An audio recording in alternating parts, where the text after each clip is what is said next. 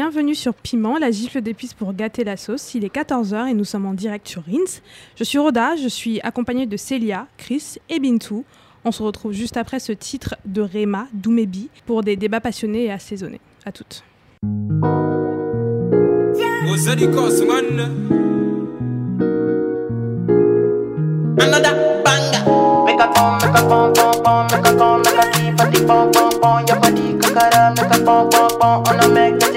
Ah, kilo fait, I'm chocolate, ah. Fine, fine, back at ah ah. Watch your love for like it, ah. Why not more, more, ah. Your body, your body, chocolate, ah ah. Push it in, yeah, in my dick, ah. Kabalo, see,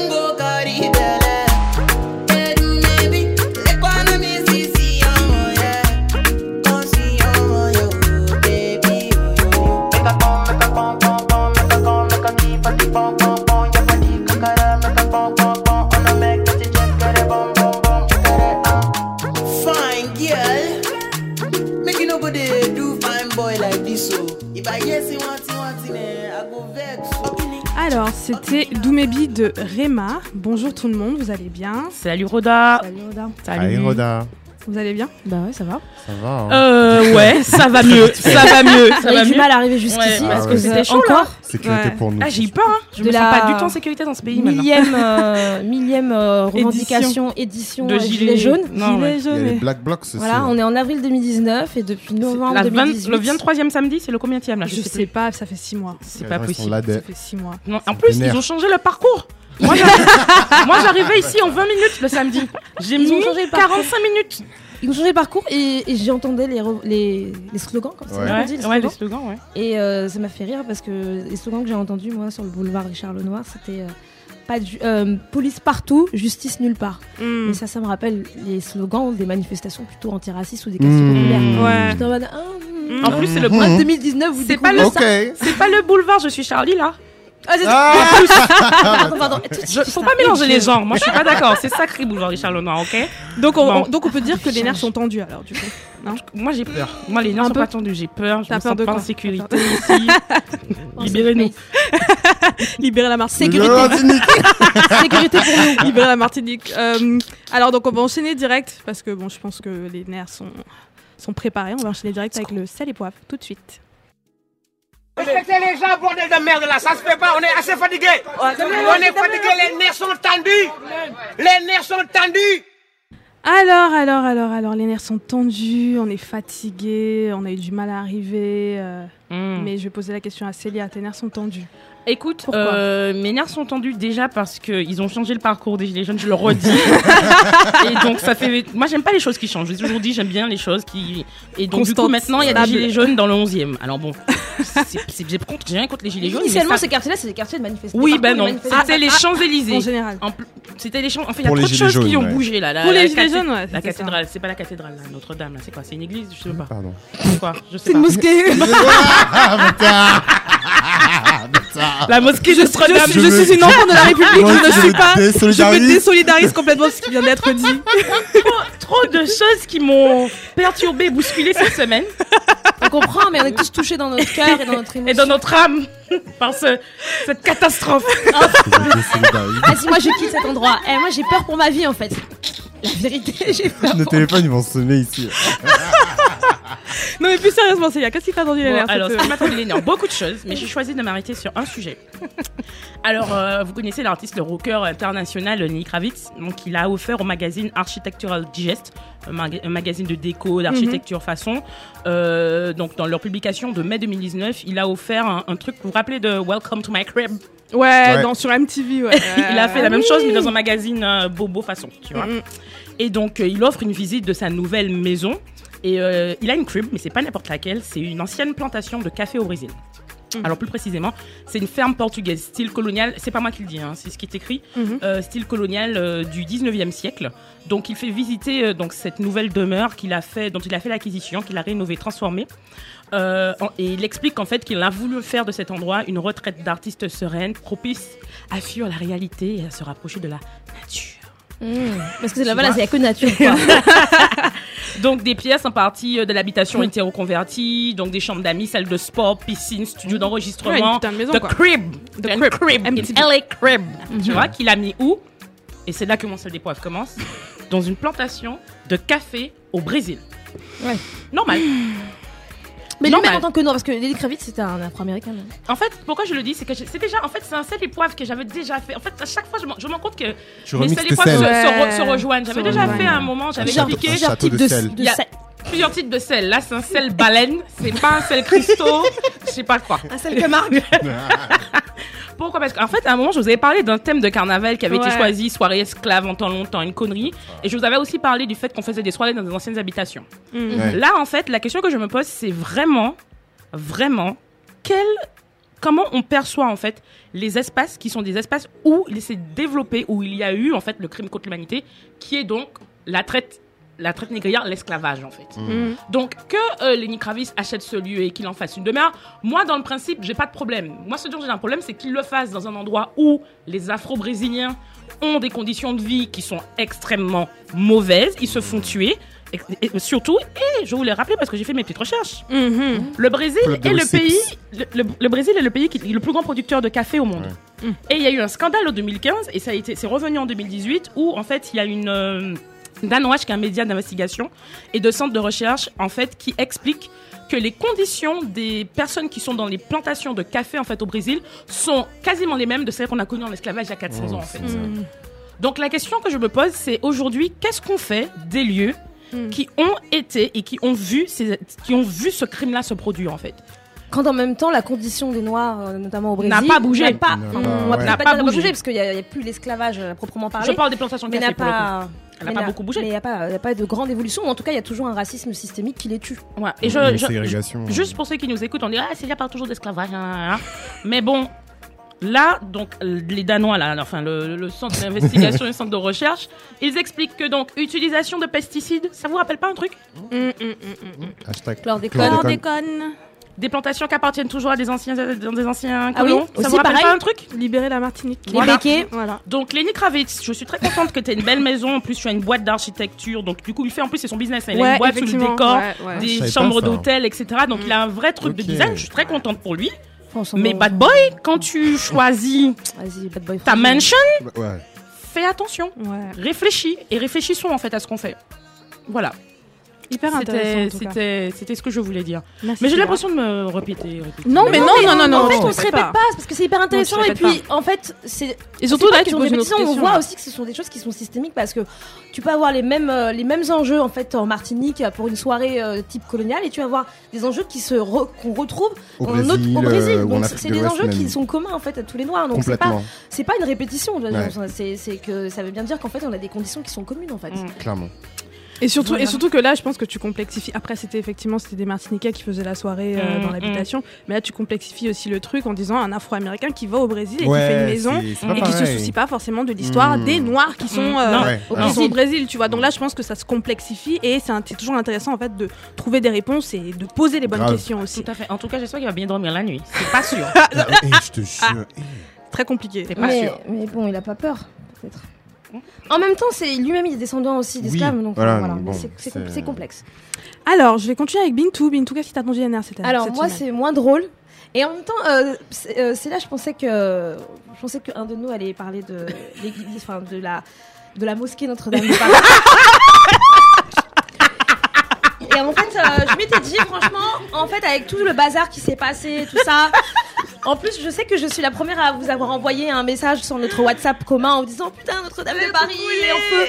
Et moi, j'étais, moi, j'étais émue au début, tu vois, genre, euh, voilà, j'étais émue. euh, Voilà, et, puis, et puis à un moment donné, après, je disais sur Twitter, je voyais aussi euh, les tweets, euh, il y avait des- c'était trop. En fait, c'était trop, frère, c'était trop, c'est- c'est c'est bon quoi, c'est une église, c'est pas non plus, enfin, je veux dire, il y a pas euh, 1000 personnes qui sont mortes, et donc ils disaient, ouais, nous c'est notre 11 septembre, Ouais, trop ouais, ouais. d'exagération. Ouais, ouais, ouais. Et après, tout, Calma, tout le calma, truc, calma. tout le truc après, le lendemain, avec euh, tous les tous les entreprises et tous les, les, les hommes riches euh, de France et de Navarre qui ont commencé à donner de l'argent euh, pour reconstruire, etc. Bon, il y a vraiment un truc hyper, euh, je trouve, indécent en fait. C'est On pour peut être ému et on C'est pour peut- ça que. et on peut dire que c'est problématique, mais Ouais, en fait finalement ça va pas être mon sel et poivre. Quoi. Ah. Voilà. Voilà. Mais Ça mérite pas un sel. Ouais, non. Allez, en fait, next. moi, mon sel et poivre, en fait, c'est. euh, je- J'ai vu une vidéo, en fait, euh, il y a une semaine. Ça n'a pas beaucoup tourné, mais une vidéo, en fait, de de femmes euh, africaines qui, qui sont qui étaient retenues en fait dans un aéroport euh, au Koweït. Mm. Donc en fait c'est oui, des si, vidéos que c'est pas la première fois que je vois des vidéos Moi comme ça en fait hein. euh, de femmes africaines qui sont domestiques et qui vont dans des pays du Golfe ou dans des pays arabes Mm. pour travailler euh, et en fait c'est des choses j'ai remarqué qui passent vachement à la trappe. Alors je me dis c'est pour faire des comparaisons mais je pense que même quand on veut euh, je veux dire, on veut essayer de comprendre les choses. Pourquoi, par exemple, pour moi, c'est invisibilisé alors que c'est une vraie, c'est un vrai problème? Je veux dire, c'est des mamans, des sœurs. euh, Et en fait, euh, on parle jamais de ça alors que genre elles vivent des sévices, euh, genre de ouf, des, des abus euh, sexuels. euh, ne parlons pas des, des conséquences psychologiques. euh, elles sont, quand elles arrivent, on leur enlève leur téléphone, on leur Le enlève leur passeport. Donc elles vivent, elles vont, elles, elles vivent dans des sociétés et dans des dans des environnements extrêmement négrophobes. En plus de évidemment de l'exploitation capitaliste du truc donc euh, mais en même temps j'ai envie de dire c'est historique chez eux donc euh, y a rien ne m'étonne. Euh, mais mais c'est vrai que pour moi en fait j'avais l'impression je me suis dit en fait j'ai envie de parler de ça aujourd'hui parce que effectivement j'ai l'impression que ça passe toujours à la trappe et on n'en parle pas. Quand bien même en même temps tu vois on, on sait très bien qu'il y a des problématiques par exemple sur les migrants et sur les jeunes africains qui quittent euh, le continent pour venir en Europe qui traversent la Méditerranée par le qui- Maghreb. qui tra- passent par, le- bah, par le Maghreb. Et par exemple on a beaucoup entendu des on a beaucoup entendu parler des, des Africains qui ont été réduits en esclavage par exemple en Libye. En ça a fait ouais. tout un Ouais, ouais. tout un truc Mm. et quand c'est des femmes j'ai l'impression que Mais ils étaient où à je sais pas en fait j'ai l'impression. Non, mais c'est même pas une question de Al Jazeera en fait, même en termes de débat en fait, que ce qu'il peut y avoir par exemple même sur les réseaux sociaux ou des de débats politiques en Afrique. Mm. En fait, du coup, j'ai cette vidéo là, bon moi ça m'a enfin ça m'a Ouais, extrêmement ému parce que tu vois en fait des femmes qui sont assises par terre et tout, elles doivent être genre 200 300 Oh. et littéralement elles pleurent en fait, elles sont toutes voilées là avec euh, leur Mm. tenue de ninja et elles pleurent, tu vois, genre euh, et elles te disent nous on veut rentrer chez nous. Et en fait, euh, c'est cette semaine donc il y a le président parce qu'il y a beaucoup de maliennes, de coétiennes, de Bah camerounaises, ouais. Mhm. De malgaches Mhm. et donc, il y a le président du, de, enfin, une délégation de, de Madagascar qui est allée au Koweït cette semaine pour essayer d'essayer de régler euh, entre guillemets euh, la question euh, au Koweït. Mais bon, enfin, c'est un, c'est une vraie problématique et je trouve qu'on n'en parle pas assez. Il faut quand même juste savoir qu'il y a plus de 3 millions de personnes entre guillemets de migrants Mhm. qui travaillent en fait euh, dans les pays du Golfe. 3 Mhm. millions, c'est énorme. Ça représente 22% de la population Bah active sont- dans bah ces pays. Mhm. Et, euh, et donc c'est une vraie euh, manne euh, d'exploitation capitaliste. C'est pas juste des petits domestiques parce Ça fait on- partie du on système. a tendance à, tu vois, souvent par exemple quand on parle de l'héritage de la traite arabe, on dit bon la traite arabe c'était pas vraiment capitaliste etc. Mais en fait, si il y a une vraie exploitation capitaliste, donc non seulement ils en profitent, ils profitent de ça et en plus de ça, il y a une exploitation qui est basée aussi sur de la négrophobie. Mais bon, je pense que les gens qui m'écoutent savent que pour moi c'est des choses qui me tiennent à cœur. Bah aussi. oui. Mais après, je pense que, en tout cas, ce sujet-là, même s'il n'est pas assez abordé, effectivement, il est quand même abordé parce que je me rappelle, il y a quelques années, il y avait une vidéo qui avait tourné, une vidéo, mais complètement, euh, je ne conseille personne de la regarder, mais c'était euh, une, une domestique aussi qui se faisait, euh, enfin, elle était en fait, euh, elle était accrochée à une, à Ah une oui, fenêtre. Elle voulait, se, elle, voulait se, elle voulait fuir et en fait finalement elle a Exactement. pas réussi à fuir. sur un Exactement. balcon. Voilà. Et donc en fait ça, en tout cas, c'est, pour moi c'est des, c'est des questions, je pense, qui sont, qui font sûrement, qui, ils en parlent sûrement en fait euh, Koweït. euh, Enfin, je, je enfin, dans les, dans réseaux vois. sociaux, Ouais. à chaque fois qu'il y a une vidéo, il y a une, une vive émotion. Ouais. Mhm. Mais j'ai pas l'impression que cette question-là, elle soit genre pensée politiquement. Ouais. Et Parce qu'en fait, Je viens de dire, il y a des- des Mm. millions de personnes en fait. Et Ouais. donc il y a des milliers de femmes africaines qui vont chaque année. Il y a des, des, euh, des entreprises de recrutement Ouais. qui sont Mhm. basées dans les pays africains et qui servent en fait à recruter. Non, mais c'est tout un système, quoi. Le truc est établi. euh, Mais tout le monde s'en fout parce qu'à chaque fois il y a des vidéos qui nous montrent que ces femmes-là sont, Ouais, sont sont- sont C'est de l'esclavage en fait. Mm. c'est les pires des sévices, tu vois. Après, je vais juste rajouter un truc, c'est hyper intéressant, mais je pense que cette question aussi, elle doit être aussi plus, beaucoup plus généralisée, même sur les pays africains, en fait, Ouais. parce que dans les pays africains, il y a beaucoup de questions aussi qui se posent par rapport à, tu sais, les filles qu'on emmène chez certaines personnes, Ah, les ouais. filles du village qu'on va emmener à la maison et qui va Ouais. et qui va commencer à s'occuper des enfants va et, faire à manger, frère. etc. À qui on va pas donner à manger, ça, c'est Mm. des, c'est des choses qui sont qui sont hyper courantes aussi dans Mais les c'est pays systémique africains. comme ça l'est, euh, par exemple, entre Après, C'est ce pas, pas, systémique, mais c'est un peu. Après, pour moi, en fait, c'est un peu une question plus générale parce que si tu te, si tu te soucies pas déjà des domestiques qui sont dans ton Ouais, pays, en fait, comment tu vas te soucier de celles qui partent pour aller Ouais. travailler, euh, Mm, tu mm. vois, genre dans Moi, des je pense pays. que c'est euh, pas de- exactement la même chose, mais- euh, Non, c'est pas la même chose, mais c'est lié un peu. sur sur un ce Peut-être que là où effectivement on peut pointer le truc, c'est une forme de mentalité, Ouais. de Voilà. capacité à se dire que tu veux aller, Après tu peux. Tu peux, euh, tu peux te dire qu'aller travailler pour quelqu'un euh, d'une forme d'espèce de servage, Mhm. c'est accepté. Effectivement, Mhm. ça, je pense que c'est une question qui, qui se pose. Mais en tout cas, je sais que chez nous au Sahel, ça existe effectivement. Mhm. Mm. Tu fais venir ta petite Cameroun cousine, aussi, machin. hein. euh, J'ai une copine qui est partie au Mali, elle fait- elle était choquée quand Voilà. elle est revenue, elle m'a dit mais qu'est-ce que ma famille fait Et en c'est horrible. Hein. Ouais. Les gamines, elles ont le même âge que nous. Et puis il y a aussi des qui sont des bonnes, il y a des petites, des petites bonnes chez nous, ça existe aussi, tu vois. Enfin, voilà, donc c'est vrai que c'est c'est une question, mais là, il y a quand même un aspect qui est capitaliste en fait, Ouais. euh, tu vois, de Mhm. d'exploitation capitaliste qui sert en fait aussi à l'économie de ces pays. Ouais, complètement. Ouais, ouais. Donc on verra la Coupe du Monde d'ailleurs euh, 2022 au Ca- c'est au Qatar. Oh. Ah ouais. Tous ces gens-là Oh là travaillent aussi pour ça. Bah oui, Mm. construire les stades et tout. Voilà, donc désolé pour mon sale point. Non, mais- non, mais c'est important, en fait, coup, je- important. Je, trouvais Non, que c'était plus important de parler de ça que Que de la mosquée? Bah oui. Non, mais moi, je me désolidarise, je tiens à le dire. Je tiens à le dire. Merci. Oh là là. C'est bon, Merci. On est dans un pays laïque, je rappelle quand même. hein. Liberté d'expression et Charles Noir, c'est juste derrière nous. oui, mais c'est vrai, dans un pays laïque. euh, je suis pas obligée de. Voilà, hein, je suis pas religieuse. Non mais tranquille, tranquille, Voilà. tout On a dit- Moi, on a je dit rigole, plusieurs je fois rigole, ici. je me désolidarise, je me désolidarise pas. Je suis. Ah, on est, on est piment, euh, en Grave. piment ou pas Mmh. Bon Chris, Euh, à ton tour. moi, à la base, j'étais même pas vénère en fait euh, cette semaine, mais Roda m'a fait une transfusion de sel. Aïe aïe aïe, c'est important. Fait une transfusion salée. T'as passé la Et, salière. euh, et en fait, je suis tombé sur une vidéo euh, que vous avez peut-être vue sur Twitter. En fait, c'est une publicité euh, d'une société qui s'appelle Ancestry.com. Mm. Donc, pour ceux qui ne savent pas, Ancestry, c'est une méga grosse boîte qui est spécialisée dans la recherche génétique et dans les tests en fait euh, pour trouver les génomes. Et en gros, euh, vous prenez un peu de votre salive, vous l'envoyez à Ancestry et ils vous disent euh, d'où viennent vos ancêtres sur euh, 250 générations, etc., etc. Mm. Donc, il y a eu plein de scandales en fait autour de cette boîte-là parce que euh, c'était pas toujours euh, précis, c'était pas toujours juste en fait. Mhm. Et il y a eu tout un. Enfin, c'est même pas des fabulations, c'est-à-dire que on, on sait que Ancestry vend en fait leur registre de données à d'autres entreprises. Euh, et en fait, il y a une publicité de Ancestry qui est passée sur Twitter euh, qui s'appelle Inséparable, enfin Inseparable, je Mhm. traduis comme ça, hein, où on voit en fait un homme blanc et une femme noire visiblement dans le sud de- des États-Unis. hein. Euh, et en fait, l'homme blanc dit à la femme noire euh, échappe-toi vers le nord et tout, parce que voilà, le nord. Échappons-nous. Écha- vers ah oui, oui, échappons-nous vers le nord. Et en fait, il lui donne une, il lui donne une bague en fait, tu vois, Ouais, genre Zarma demande en mariage et tout, genre. À l'époque de l'esclavage, quoi. de. Dans le sud, hein. Dans le Et, sud. Comme esclaves avaient- Et en gros, euh, je sais plus, le slogan c'était un truc du style, euh, euh, je sais plus quoi, genre vous devez connaître la suite de cette Oui, histoire, ou oui, les oui, oui. chapitres de je sais pas quoi. Pour connaître Et- la suite de cette histoire et pardon. tout. Et, euh, et en euh, fait, ça fait un gros bad buzz sur Twitter. Genre, ils se sont fait ramasser. complètement. euh, ils se sont fait ramasser par des prêtres, euh, des sociologues, des machins, des, Tout des le monde. tweetos, tout le monde. Tout le monde les a Mais j'ai surtout vu des commentaires d'hommes noirs quand même. Non, non, non, tout le monde, tout le monde. Ah ouais, non, il y avait pas que. Non, non, il y en des femmes noires aussi. En tout cas, les trucs les plus retrouvés, j'ai vu beaucoup de commentaires d'hommes noirs en mode oui, mais comment osez-vous, nos ancêtres? Ouais, en mode Otep un peu quand même. Non, non, non, pas du. Franchement, Ah ouais? non. Moi, j'ai vu des bagues tout. C'est nos femmes. En tout cas, voilà. Non, pas du tout. C'est nos mères.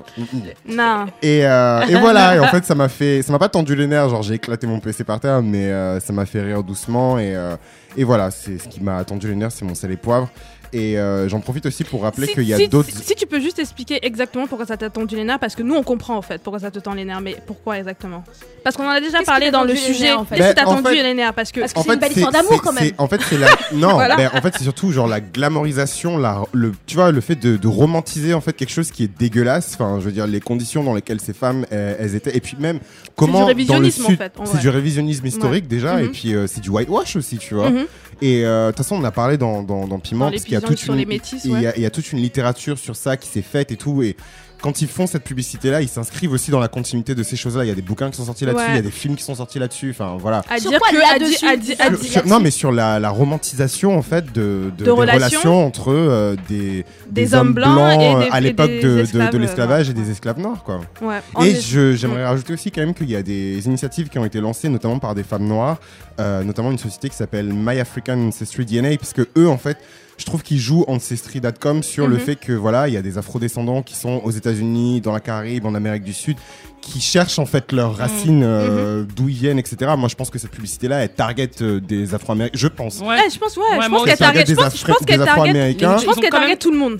Personnellement, En je pense qu'elle target tout le monde. Ouais, mais quand, ouais. mais quand tu regardes Autant les autres pubs, oui, mais quand des, tu regardes euh, les autres pubs d'Ancestry et même genre toutes les campagnes de communication qu'ils ont fait sur les réseaux sociaux, ils ont fait des trucs jusqu'en France hein, avec des influenceurs euh, parisiens et tout. C'est surtout des, tu vois, des Irlandais en mode ah, ah, ah, j'ai 17% de sang euh, arabe, euh, machin, Ils le donc- font. euh, Donc le racisme n'existe plus. Tu vois, c'est des bails comme ça. Alors que là, vraiment, c'est un bail euh, genre métisserie. euh, voilà, quoi, tu vois, genre. En tout cas, ils ont euh, fait des beaux bizarre. métis, je suis sûre. Ouais, C'est mais ça. en tout cas, ouais, c'est juste un. Moi, je peux un- connaître c'est la suite de cette histoire.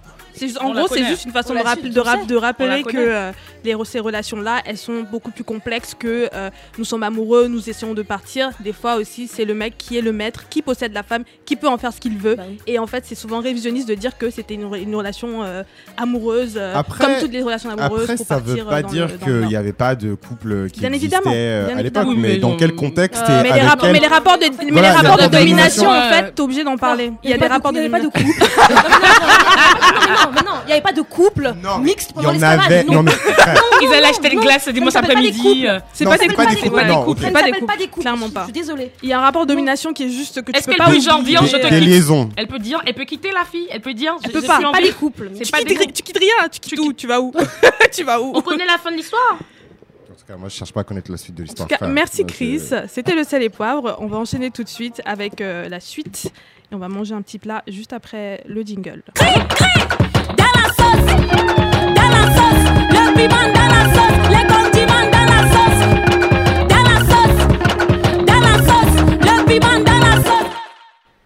Non, non, c'est bon. Bug, je, jingle pensais, bug. je pensais que le jingle devait passer après. Mais bref, qu'est-ce qu'on mange aujourd'hui? Euh, On va manger du kondré. Donc le kondré, c'est un plat de l'ouest du Cameroun. Donc on est, à- on est du côté des Bamileke aujourd'hui, euh, des Ngrafi, comme on dit chez les Boulous, des On est- résistants. On est souvent à l'ouest. hein. Non, on n'est pas souvent à l'ouest. Non, non, non, non. On est souvent, on est J'ai souvent, on est du souvent. Nord, en tout cas. Grave. Mais, mais je suis pas du Nord, wesh Mais je suis pas du Nord, je suis... Enfin, mes parents sont de l'Ouest et du Sud. Bref, donc, en général, je parle de, de- de nourriture du Sud ou même du littoral. Et là, aujourd'hui, je parle de, de nourriture de, de l'Ouest, enfin, euh, voilà, d'un plat de l'Ouest qui s'appelle le condré.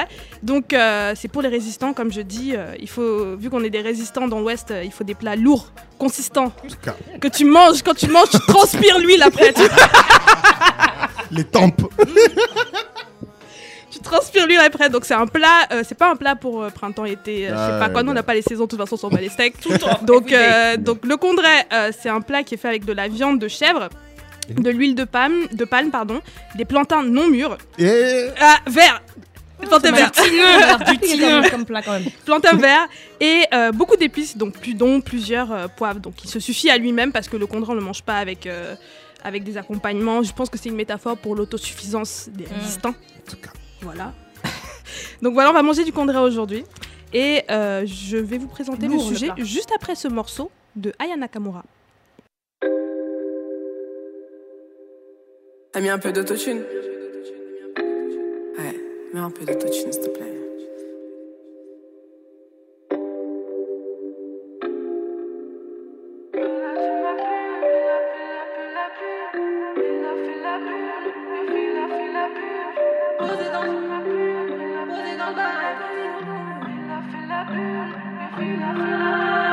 Posé dans ma bulle pépère, c'est moi qu'on vient chercher fichu. Solo pompe et la péter, c'est moi qu'on vient chercher fichu. Je moula, moula, moula, moula, moula, moula. Ouais, moula, moula, moula, moula, moula, moula. Les ennemis dorment, les ennemis calent. Follow me quand je m'ennuie, sinon bye bye. Tu connais déjà le débat, solitaire fait des dégâts. Tu connais déjà la personne, je serai plus jamais comme personne. Je suis posé dans le bail.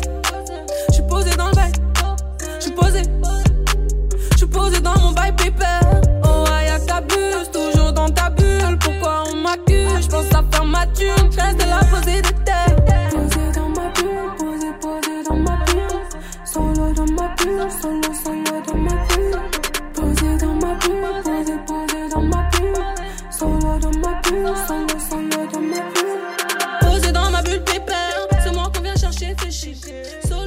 Alors, c'était Aya Nakamura dans ma bulle, un choix de Bintou. Pourquoi ce choix, Bintou? Bah pourquoi ce choix? Bah, Pour introduire euh, le sujet que tu vas nous présenter, le sujet d'aujourd'hui. que, je vais le pré- que je vais présenter tout de suite. Merci. Déjà, le son il est bien. C'est évidemment c'est un, Très des bien, ouais. un des titres de Aya Nakamura, Si, euh, si. son album qui est sorti il y a je sais pas combien, deux mois. un peu Voilà, plus. dans ma bulle quoi. novembre novembre.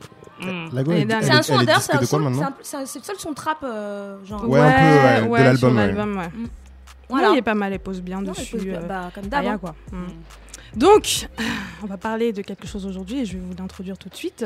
Sur Internet et dans la vraie vie, plus particulièrement dans les espaces militants, activistes ou liés de près ou de loin à la justice sociale, safe space est une expression récurrente. Un safe space est censé désigner cet endroit où des personnes victimes d'injustice, de discrimination raciale, sexiste, LGBT, LGBT-phobes, validistes, etc. peuvent se sentir en sécurité. Donc les safe spaces seraient donc ces espaces où elles peuvent parler de leur vécu sans se censurer, côtoyer des personnes de leur communauté ou alliés, vivre, parler et exprimer leur réalité euh, en toute, euh, voilà, en toute euh, liberté. Quoi. Donc aujourd'hui, les safe spaces existent sous forme d'espaces virtuels, de blogs, de comptes Instagram où les créateurs de plateformes euh, invitent les internautes à libérer leurs paroles. Donc je pense par exemple à Open Space Talks sur Instagram, PR Assisé vs Grinder sur Instagram, ou We Are Safe Place sur Instagram. Ça, c'est tous des comptes français par exemple. Euh, ou, de groupes, ou de groupes Facebook secrets en fait. Mais bon, on va pas les citer ici parce que c'est des groupes, ils sont secrets. Hein. Mais aussi sous la forme d'événements payants et même, des, même de clubs élitistes restreints. Par exemple, je pense à The Wing aux États-Unis qui va ouvrir à Paris bientôt, qui est un club un peu restreint de femmes qui veulent networker, travailler entre femmes, on va dire ça comme ça. Euh, et bon, voilà, l'abonnement c'est quand même 185 dollars par mois, quoi. Donc c'est pas, pas donné. Donc cette idée de safe space, même quand elle n'est pas explicitement nommée, peut aussi être créditée comme étant à la base de mouvements récents, dont MeToo, euh, créé par Tarana Burke en 2006, et qui gagne en popularité en 2017 en partant de l'idée que l'industrie du cinéma devrait être safe pour les actrices. On peut citer un exemple plus récent en France. La réalisatrice des Marianne Noires, Mam Fatou Niang, demande via une pétition en ligne que soit retiré un dessin au relent raciste de l'artiste Dirosa, figurant sur les murs de l'Assemblée nationale depuis 1991. On peut dire, je pense, aussi qu'elle demande implicitement que les murs de l'Assemblée nationale soient des espaces safe pour les citoyens français noirs. Mais bien évidemment, les safe spaces ne font pas l'unanimité, en particulier pour ceux qui considèrent que ces demandes d'espace safe, euh, que- qui considèrent que ces demandes sont, euh, sont symptomatiques d'une jeunesse qui a été trop couvée, euh, une jeunesse communautariste, à l'identité victimaire, qui n'accepte plus la contradiction et la liberté d'expression, ou plus rapidement les identitaires de gauche, comme, euh, comme une récente une du magazine Paillasson, autrefois appelé euh, Marianne, mais on l'appelle le Paillasson aujourd'hui. D'ailleurs, en 2016, c'était un sujet qui faisait fureur aux États-Unis, particulièrement dans les universités, celle de Chicago par exemple, qui avait envoyé une lettre à ses étudiants de premières années en leur disant Ne vous attendez Mm. pas à des trigger warnings ou des safe space. Ici, Ah c'est la liberté d'expression, quoi, en gros. Donc, bref, voilà où on en est, un petit état des lieux. euh, et on comprend aujourd'hui que l'existence et la nécessité des safe space font débat. Et euh, nous allons en discuter ensemble aujourd'hui. Et peut-être essayer de trouver des réponses. Ou pas. hein. On va essayer de discuter quand même. Mais déjà, pour commencer, est-ce que vous faites partie de cette nouvelle jeunesse victimaire, communautaire, totalitaire, identitaire, de gauche qui pense que les safe spaces devraient impérativement exister? Célia, je te pose la question. Euh, Es-tu une identitaire de gauche? Euh, non. Déjà, parce Allez, que ta euh, question, vous, euh. ta question, déjà, selon Chris, parce que dans la question, tu dis. euh, a dans la sauce comme ça Attends, attends, attends. Elle a dit c'est nouvelle jeunesse. Et déjà, selon Chris, je ne suis plus jeune. Ah, la Ah. question, je me demande si Aïe, la aïe, question aïe, à aïe, moi. Réponds de ton point de vue de vieille. Donc, Donc je suis du coup, agiste quoi. Je vais me mettre dans la peau, du- Voilà, je vais me mettre dans la regarde. peau d'une jeune. De et Chris, je vais de répondre. Chris qui est jeune apparemment. ouais. Je suis très jeune. Gamine de 20 ans. De- 21 ans depuis 3 Et ans. voilà, et je vais répondre. En fait, euh, alors déjà, est-ce que je fais partie euh, de cette jeunesse victimaire Non, communautaire, non, totalitaire, non, identitaire de gauche, non. Je ne m'identifie à aucun des mots qui vient euh, d'être euh, dit dans cette phrase. Pour moi, ce genre de propos et l'utilisation de ce type de qualificatif sont tenus, tu l'as dit, par des universitaires américains et aussi anglais et par toutes les personnes en fait qui condamnent Les Français. l'existence et français Mhm. qui condamnent l'existence de safe place sur leur campus. Donc, est-ce que je crois qu'ils doivent impérativement exister? Pour répondre à la deuxième partie de la question Mm. Pour moi, je pense que des, ces espaces-là, en fait, ils ont toujours un peu existé, en fait. Mhm. Euh, je pense que, je sais pas, par exemple, euh, il y a des endroits, il y a, il y a- il y a- quand, naturellement en fait, on se retrouve souvent avec des gens avec qui on partage en fait des choses et avec Mhm. qui on se sent bien. Donc je pense que le safe place de manière euh, naturelle, il peut se créer de manière naturelle. Mhm. Après, il peut être politique. Mhm. Après, il peut être euh, parce que par exemple, en faisant mes recherches pour préparer le sujet, les premiers safe places, je crois, ont été créés à la, la moitié, au milieu des années 60, euh, pour en fait, c'était des, des jeunes euh, LGBT qui voulaient se retrouver et donc ils allaient, ils se sont retrouvés dans ce qu'ils appelaient les safe places. C'était des bars en fait réservés aux LGBT, tu vois. Mhm. Donc naturellement, je pense qu'ils se regroupaient déjà et ils ont eu besoin de se regrouper à l'extérieur comme ça. Donc je pense que c'est pas impératif. Pourquoi? Parce que ces fameux space places qui étaient les bars, par exemple, quand tu, moi, ça m'a fait penser à Pause. Dans Pause, elle ouais. va dans un bar qui est un safe place puisque c'est un Mm. bar gay, d'accord? Sauf que Pause, la meuf, c'est une trans et c'est une femme noire. Donc elle se fait tège en fait. Mm. Donc du coup, ma question est ça, est-ce qu'ils doivent impérativement exister? Je ne pense pas.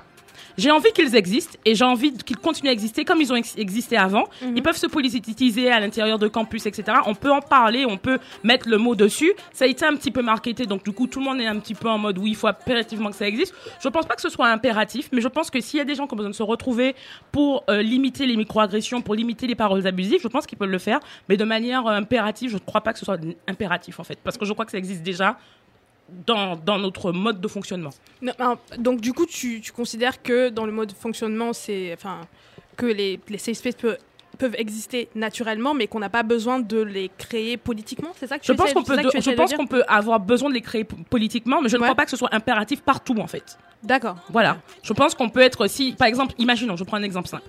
Dans un lycée très blanc, est-ce qu'il y a nécessité d'avoir un safe place? Parce que pour moi, je pense qu'il qu'il est destiné aux personnes qui sont minorées, minoritaires, marginalisées, etc.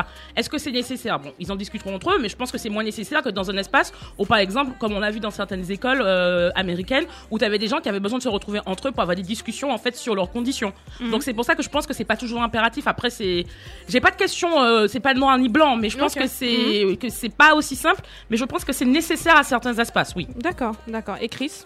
Euh, moi, je vais juste euh, rebondir sur ce que Célia vient de dire. C'est ultra pertinent, mais euh, pour moi, les safe space n'existent pas. Enfin, après, c'est par rapport à mon expérience et le fait d'être passé de safe space en safe space, justement, et d'avoir vécu des agressions dans ces safe space ou dans ce que je pensais être des safe space, tu vois. Euh, et plus particulièrement, bah, les espaces de la communauté LGBT, tu vois, qui Mhm. sont quand même majoritairement, en tout cas en France, contrôlés par des blancs. Mhm. Et donc j'ai été confronté par, euh, enfin, à du racisme parce que voilà, je suis un homme noir euh, à la fin de la journée. Maintenant, c'est indéniable quand on parle de structures comme les bars, tu vois, il y, a, y a 50 ans, 60 ans, tu vois, Mhm. ou euh, plus, plus anciennement les houses en fait, qui sont vieilles de, enfin, genre il y a les, les premières houses, elles sont apparues au 19e siècle, tu vois, genre c'est un truc vieux comme. Les house, qu'est-ce que tu entends Des par- house, en fait, c'est des espaces qui ont été créés par des personnes euh, LGBT. Je sais pas si on considérait euh, comme ça à l'époque, tu vois, mais en tout cas des personnes same gender loving. Je, sais- je saurais pas comment le dire en français, mais qui Ouais, aiment des qui personnes aiment du des même personnes sexe, du même sexe. euh, qui ont décidé de créer des espaces en fait sécurisés pour survivre en fait, tu vois. Mhm, D'abord mhm. dans un premier temps. Donc dans ce sens-là, le safe space pour moi, ça peut être quelque chose de temporaire, surtout pour de la survie, de la Mhm. reconstruction, tu vois, de la guérison. Euh, mais ça peut pas être une fin en soi. Voilà. Pas systématique. Juste, ju- en tout cas sur cette question d'espace par rapport au LGBT, etc. Et Bintou?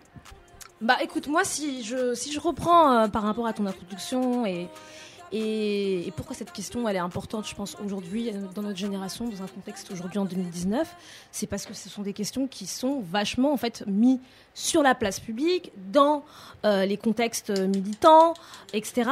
Je veux juste revenir en fait sur le fait que pourquoi aujourd'hui en fait on, pourquoi c'est pertinent aujourd'hui de parler de ça et de parler de ces questions safe space. Moi personnellement, c'est des termes, c'est des termes que je connaissais pas et qui Mhm. sont pas des termes qui font partie de ma, de ma, de ma, de mon Mhm. héritage politique ou Ouais. même militant quand j'ai Mhm. pu par exemple à un moment donné euh, à la fac et tout être militante. Ouais. Ce sont pour moi des questions qui sont effectivement très contemporaines, plus que contemporaines, très actuelles en fait. Ouais. mhm, Euh, et donc du coup j'aime bien ta question parce que ta question elle part vraiment de cette nouvelle jeunesse mhm. victimaire, communautaire, totalitaire, identitaire, pauvre de nous que nous sommes. Et en fait, j'ai envie de te dire, de premier abord, j'ai envie de te dire, euh, si je fais partie de cette euh, génération, bah non en fait. Mhm. Non, parce que justement, mon héritage, moi, politique, militant, ça n'a jamais été de me dire, par exemple, que j'avais besoin d'un endroit sécurisé. Mhm. Alors peut-être parce que tu me diras que je suis née, que j'ai grandi dans la sauce blanche, et que en fait, euh, moi, Mhm. mon but c'était de me départir, mais pas de. de- J'imagine même pas que je pouvais sortir de la Ouais, sauce ouais. blanche. Ouais.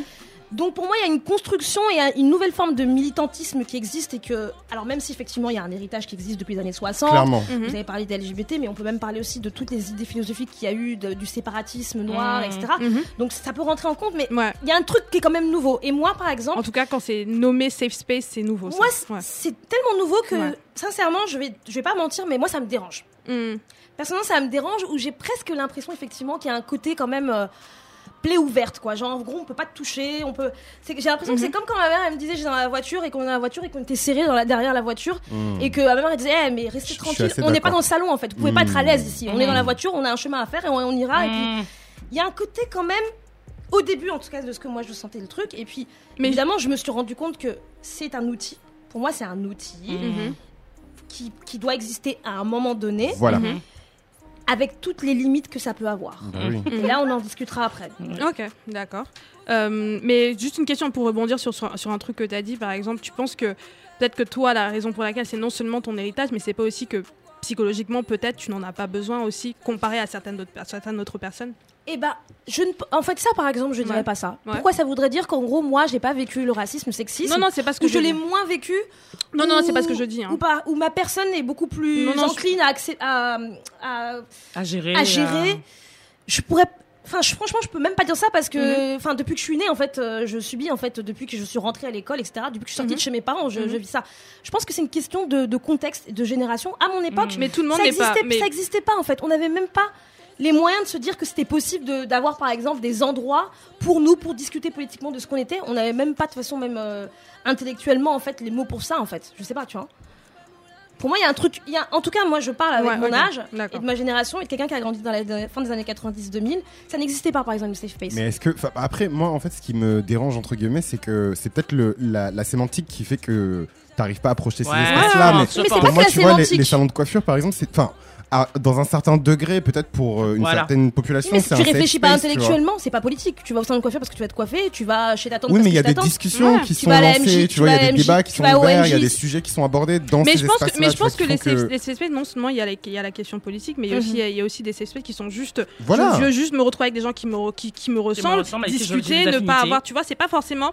Il y a la question politique, mais il y a aussi la question politique, genre qui est un peu au-dessus, même si tu parles pas en fait de concrètement qu'est-ce que tu vas faire pour sortir du système, etc. Ah mais ouais. juste pendant un moment, pendant une heure dans ta semaine, tu vois des gens en fait qui te Et tu ressemblent parles de et tu parles de. Mais ta je pense que c'est humain en fait. C'est dans ce cas-là, dans tous les êtres humains, n'importe quelle couleur, n'importe quel machin, on est naturellement. euh, Non, non, non, on est, non, on est, on est space. bien d'accord, mais en fait, je, juste pour m'expliquer, je parlais de psychologiquement parce que je pense qu'on n'est pas tous constitués de la même façon. Il y a des, il y a des personnes qui sont capables de supporter d'autres choses. C'est pour ça qu'il y a des personnes qui sont dépressives et d'autres qui ne le sont pas. Enfin, tu vois, genre, on n'est Mm. pas constitués de la même façon. Donc, je pense qu'on est, on a, on a des aptitudes complètement différentes Clairement. pour supporter certaines situations.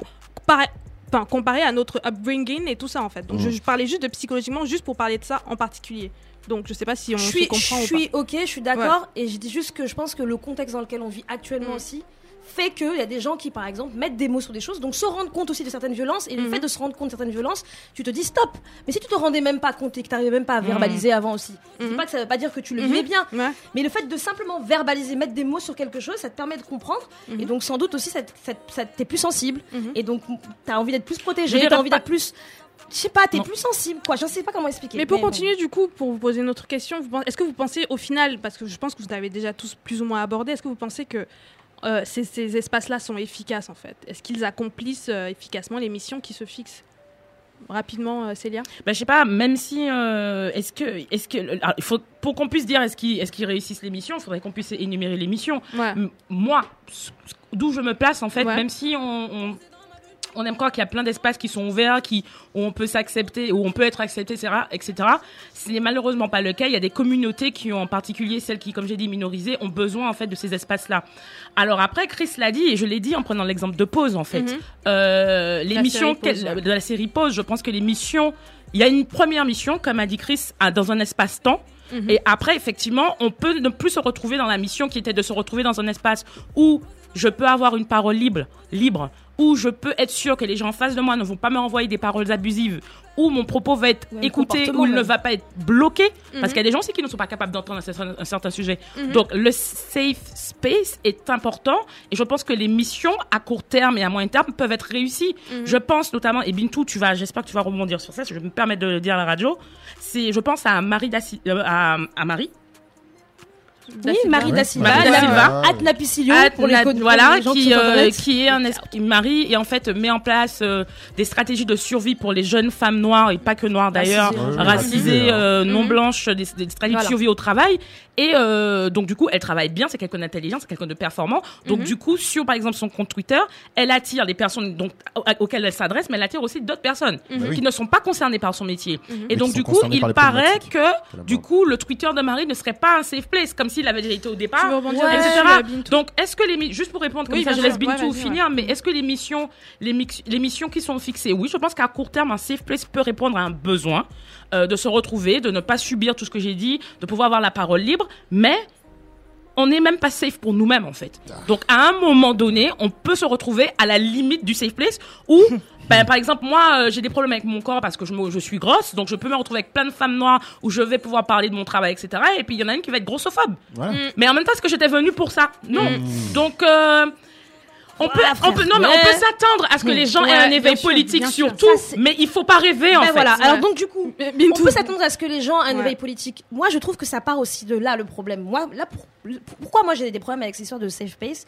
C'est parce que du coup, du coup j'ai l'impression qu'on part du principe aussi que tout le monde est soi-disant déconstruit ou tout le monde serait au même niveau de déconstruction. Ouais. Et donc du coup, tu te dis que tu rentres dans un espace Ouais. et tu estimes que dans cet espace-là, il va pas y avoir de, ni de propos, ni de gestes, Ni de machin. contradiction. Et si, si c'est le cas, ah, je suis agressée, je suis micro-agressée. Frère, on vit pas dans un monde de... de, De de- bisounours. c'est pas le monde n'a pas été créé par euh, l'institut Pasteur et donc Bâtard. tu- non mais je sais pas tu vois c'est c'est pas possible ça n'existe pas faut dire on parle Mais- d'être humain et on parle aussi de capacité à se à pouvoir même se déconstruire parce qu'on a en fait des fois une parole libre en fait ta propre déconstruction peut venir du fait que tu viens dans un tu es dans un espace entre guillemets safe Mm. et dans cet espace là tu, discutes truc, ouais. moi pour moi c'est un peu ce qu'on fait euh, tous les jours quand enfin quand on fait euh, piment c'est un peu ce qu'on fait on n'est pas tous au même niveau Mm. on- mais il y a une, déjà, on part du principe de la bienveillance, d'une discussion où aussi on a une estime de chacun de nous intellectuellement, de, de notre background, en sachant aussi nos différences. C'est Ça peut être des différences physiques, par rapport au colorisme, par rapport à la classe sociale, par rapport au corps, par rapport au pretty privilege, par rapport à tout ça. Au bronzage. Mais ouais, plein de choses, tu vois ce que je veux dire. Et en fait, là où je veux rebondir pour juste pour parler de ce qui s'est le truc avec Marie da Silva, donc effectivement très rapidement, il y a eu effectivement des gens qui sont venus et qui ont reproché à Marie que quand elle fait son jeudi survie au taf, Ouais. qui est un, un thread, comme Un on dit, thread, un ouais, thread un thread qu'elle fait tous les jeudis Tous pour les jeudis, expliquer, ouais. de- pour donner des stratégies de survie à tout le monde. Et il y a des gens qui ont dit, en gros, il y a d'autres gens qui profitent de ça, alors qu'ils sont pas concernés par ça. Mais les gars, vous êtes sur Twitter. Mm. Comment vous voulez que cette personne-là, qui déjà prend son temps, qui sort entre guillemets de son, de son truc professionnel pour dire je vais vous donner des astuces à tout le monde, enfin en tout Mm. cas aux gens concernés, comment vous voulez que elle, elle, elle filtre En fait, c'est pas possible de filtrer. Tu veux dire, c'est ça n'existe pas. N'attendez hein. pas de Twitter. Déjà Twitter, mon dieu, c'est l'enfer sur terre. général. Ah, mais je confirme. hein. Twitter, tu vois. C'est horrible. Donc ça, pour moi, on peut pas effectivement avoir. Pour moi, il peut pas y avoir de de- de- de- de- d'espace safe. Et un autre truc sur lequel je, je, je, je veux rebondir de ce que tu as dit, c'est qu'en fait, il faut partir du fait qu'il y a des stratifications de domination. À partir du moment où il y a des Mmh. stratifications de domination, bah en fait, euh, tu peux peut-être que tu peux avoir aussi des stratifications de- d'espace safe. Tu vas en Bah avoir oui, plusieurs selon les différents Selon, types. Voilà, bien sûr. ce que tu recherches, ce dont tu as besoin. sûr. Voilà. Mais bonne chance si tu arrives à trouver un espace où tu as tout, Ouais. tout, à tout. T'es même tout pas safe avec toi-même. T'es dans ta salle de bain, t'es pas En fait, safe. ça fait des niches dans des niches dans des niches dans des Ouais. niches, quoi. Et Ouais. Chris Euh, non, moi, juste pour remettre un coup de batte en plus euh, au safe space, euh, je rajouterais que c'est un, c'est un concept qui est quand même assez manichéen, tu vois. Genre, euh, t'as le paradis, euh, donc le safe space où tu trouves des gens comme toi et tu peux t'exprimer, etc. Et ensuite, t'as euh, l'enfer où euh, ben, les gens ils te jugent, ils te contredisent, tu vois, machin. Et donc c'est plus ça qui me dérange avec l'idée du safe space parce que c'est beaucoup plus complexe en fait au final. Tu peux entrer dans un safe space et être agressé et tu peux être euh, dans une zone entre guillemets de non confort où tu vas réussir à naviguer, tu vois. Mhm. Moi, euh, je pense tout de même que les êtres humains ont besoin de mythes, de choses. Tu vois, pour moi, le safe space c'est une utopie en fait. Et le fait de chercher en fait ce Ouais. safe space, ça Mhm. t'emmène quand même, ça te. Moi personnellement, en tout cas, ça m'a poussé à sortir de ma zone de confort, à voyager, à machin. ouais. Tu vois, par exemple, en, en venant sur Paris, je me suis suis dit, oh là là, c'est quand même une ville où il y a beaucoup plus de LGBT, euh, euh, beaucoup plus de noirs LGBT, donc je vais forcément trouver des espaces où on va m'accepter, machin. Puis je suis rentré dans une asso, ça s'est mal passé, j'ai vu tel truc, ça s'est mal passé. c'est plus violent même dans Enfin, ce qu'on pense être des safe space. Voilà, mais au final, je suis toujours séduit par cette idée du safe space, Mm. et même encore aujourd'hui, je suis motivé à l'idée de trouver un Mm. safe space où je serais bien, tu vois. Ouais, bah. Donc je pense qu'on a besoin de garder Oui, ça en- quête, comme, une, espèce de ouais, voilà Ouais. d'utopie, une carotte en fait. Voilà. Ouais, je pense que c'est cool. Tu voulais parce que tant qu'on vit dans un monde de, de Non. domination. euh, On a donné, voilà, euh, je pense qu'on a, je pense qu'on a donné, comme Chris a dit, un dernier coup de bâton au safe space, mais je voulais juste dire qu'il y avait un truc que je trouvais assez cool. J'ai découvert ça, c'est qu'il y a des, dans certaines classes, il y a des professeurs qui mettent des stickers euh, devant la porte de leur, de leur salle de classe en disant que ma classe, le cours qui va se faire va être un safe place. Ça veut dire c'est très large en fait, mais qu'est-ce que ça veut dire? Ça veut dire un truc simple, parce que du coup il y a plusieurs définitions du safe place, du, du Mhm. safe space, mais ça veut dire que dans ma salle de classe, il y aura du respect entre les gens, il y aura bienveillance. l- il y a la bienveillance, il y aura l'écoute de la parole de l'autre, et il y aura en fait tout un tout un truc où on peut ne pas être d'accord, mais en tout cas on sera pas dans, dans, dans une, on ne va pas adopter des positions qui vont mettre les gens mal à l'aise, qui vont les ridiculiser, les Mm. humilier, Mhm. etc.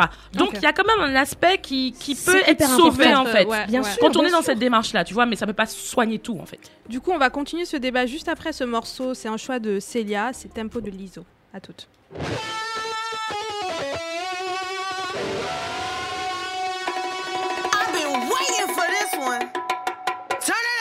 Slow songs, they for skinny hoes. Can't move all of this here to one of those. I'm a thick bitch, I need tempo. Fuck it up to the tempo. Pity pat, pity pat, pity pity pat. Look at my ass, it's fitty fitty fat. Kitty cat, kitty cat, kitty kitty cat. Pour me a glass, boy, I like my water wet.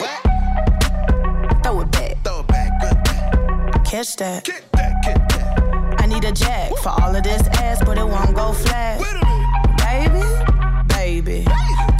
some of this cake. He look like he could gain a little weight. Lick the icing off, put the rest in your face. Slow songs, they for skinny hoes. Can't move all of this here to one of those. I'm a thick bitch, I need tempo. Fuck it up to the tempo. Fuck it up to the tempo. Fuck it up to the tempo. Slow songs, they for skinny hoes. Fuck it up to the tempo. Fuck it up.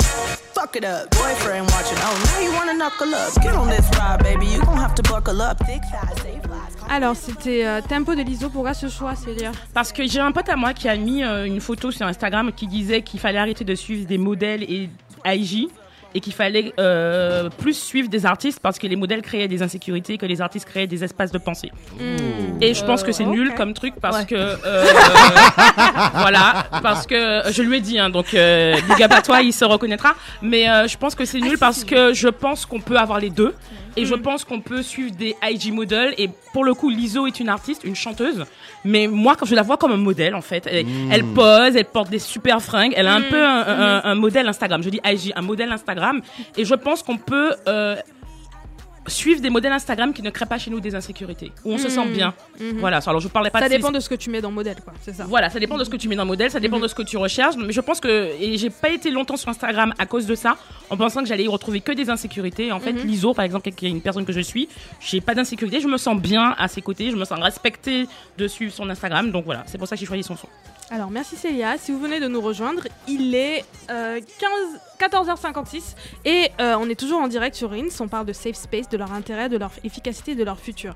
Euh, donc, pourquoi cette idée de cess- de- d'espace sûr ou de safe space, tout simplement, peut être dérangeante Euh, Je te pose la question, Chris. Pourquoi tu penses qu'elle peut déranger Moi, je pense que ça Vous peut être, déjà, vous en avez déjà euh, parlé, en fait, en vrai. hein. Je pense que ça peut être dérangeant dans la mesure où euh, le fait de se retrouver avec des gens qui sont comme toi, qui vivent la même expérience que toi, qui pensent comme toi, qui vont dans la même direction que toi, éventuellement, hein, là je, je parodie un petit peu Mais le du coup, le là, tu parles de dérangeante pour qui par Euh, dérangeant, euh, dérangeant pour moi déjà. Mhm. Après, euh, je voilà, mais en tout cas moi c'est dérangeant pour moi parce Mhm. que ça exclut en fait, pour moi, hein, la notion de croissance, de maturation. Enfin, je pense qu'il y a des choses qui se passent quand tu te confrontes avec l'altérité, avec les gens qui sont Mhm. différents de toi, et tu as besoin de ces confrontations pour te faire toi. Maintenant, euh, est-ce que ça doit se faire forcément dans le sang, dans la violence? Il y a plein de Mhm. lois, par exemple, qui ont été passées, euh, surtout aux États-Unis. C'est vrai qu'en France, on est un peu en retard sur ça, sur des, des lois en fait contre le harcèlement scolaire, tu vois Hmm. en tout cas, ils ont durci les lois qui existaient déjà sur le harcèlement.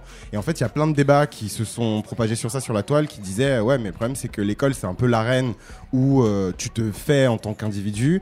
Et est-ce que le fait de polisser tout ça et de et de d'éradiquer en fait, tu vois, genre Mhm. euh, les, les, les, les, petites euh, confrontations qu'il peut y avoir à l'école. Ça va pas plonger les gens dans un état permanent euh, de. Euh, Enfin, d'enfance ou enfin voilà il y avait toutes ces, ces, ces, ces questions là en fait qui ont été abordées et voilà pour moi c'est ce qui me dérange en fait avec la, la notion permanente en tout cas du, du safe space je pense qu'il faut en sortir et voir autre chose se confronter à, à l'altérité Bintou Moi, je pense qu'il y a deux lectures. Déjà, c'est dérangeant pour qui? Déjà, euh, c'est un safe space, il va être dérangeant pour les personnes qui vont se sentir exclues de ce Mm. espace. Donc des dominants. Ça, c'est une première chose. Et on Mhm. n'a pas peut-être, on en a pas, On en pas a- vraiment On en a parlé. parlé un peu, un peu dans le résumé. c'est ouais. pour ça que moi, je Mhm. disais au début que c'est une question aussi beaucoup de contexte. Dernièrement, il y a eu pas mal de polémiques, notamment aussi en France, sur des Mhm. réunions non mixtes qui ont pu se faire. Bon, non mixte, euh, pour certains, ça veut dire non, ça veut dire euh, interdit aux blancs, pour d'autres. ou euh, interdit aux hommes ou interdit aux hommes. Bon, voilà. Donc pour moi, il y a- il y, a vraiment deux lectures. La première lecture, c'est ça va être dérangeant évidemment pour ceux qui, qui sont dans des positions de domination, Mhm. de privilégiés, parce qu'effectivement, ils vont être exclus d'un espace à un moment donné. Effectivement, c'est un moment T, hein, c'est pas euh, tout le temps. Donc ça, effectivement, ça peut être dérangeant pour eux, et tant mieux. Parce que ça veut dire que du coup, Ça marche. on en a besoin et enfin que c'est indispensable en fait d'avoir Mhm. des espaces euh, Mmh. sécurisés. Ça veut dire Mhm. que la parole n'est pas libérée quand on est Mhm. dans des espaces qui ne le sont pas, et donc c'est nécessaire.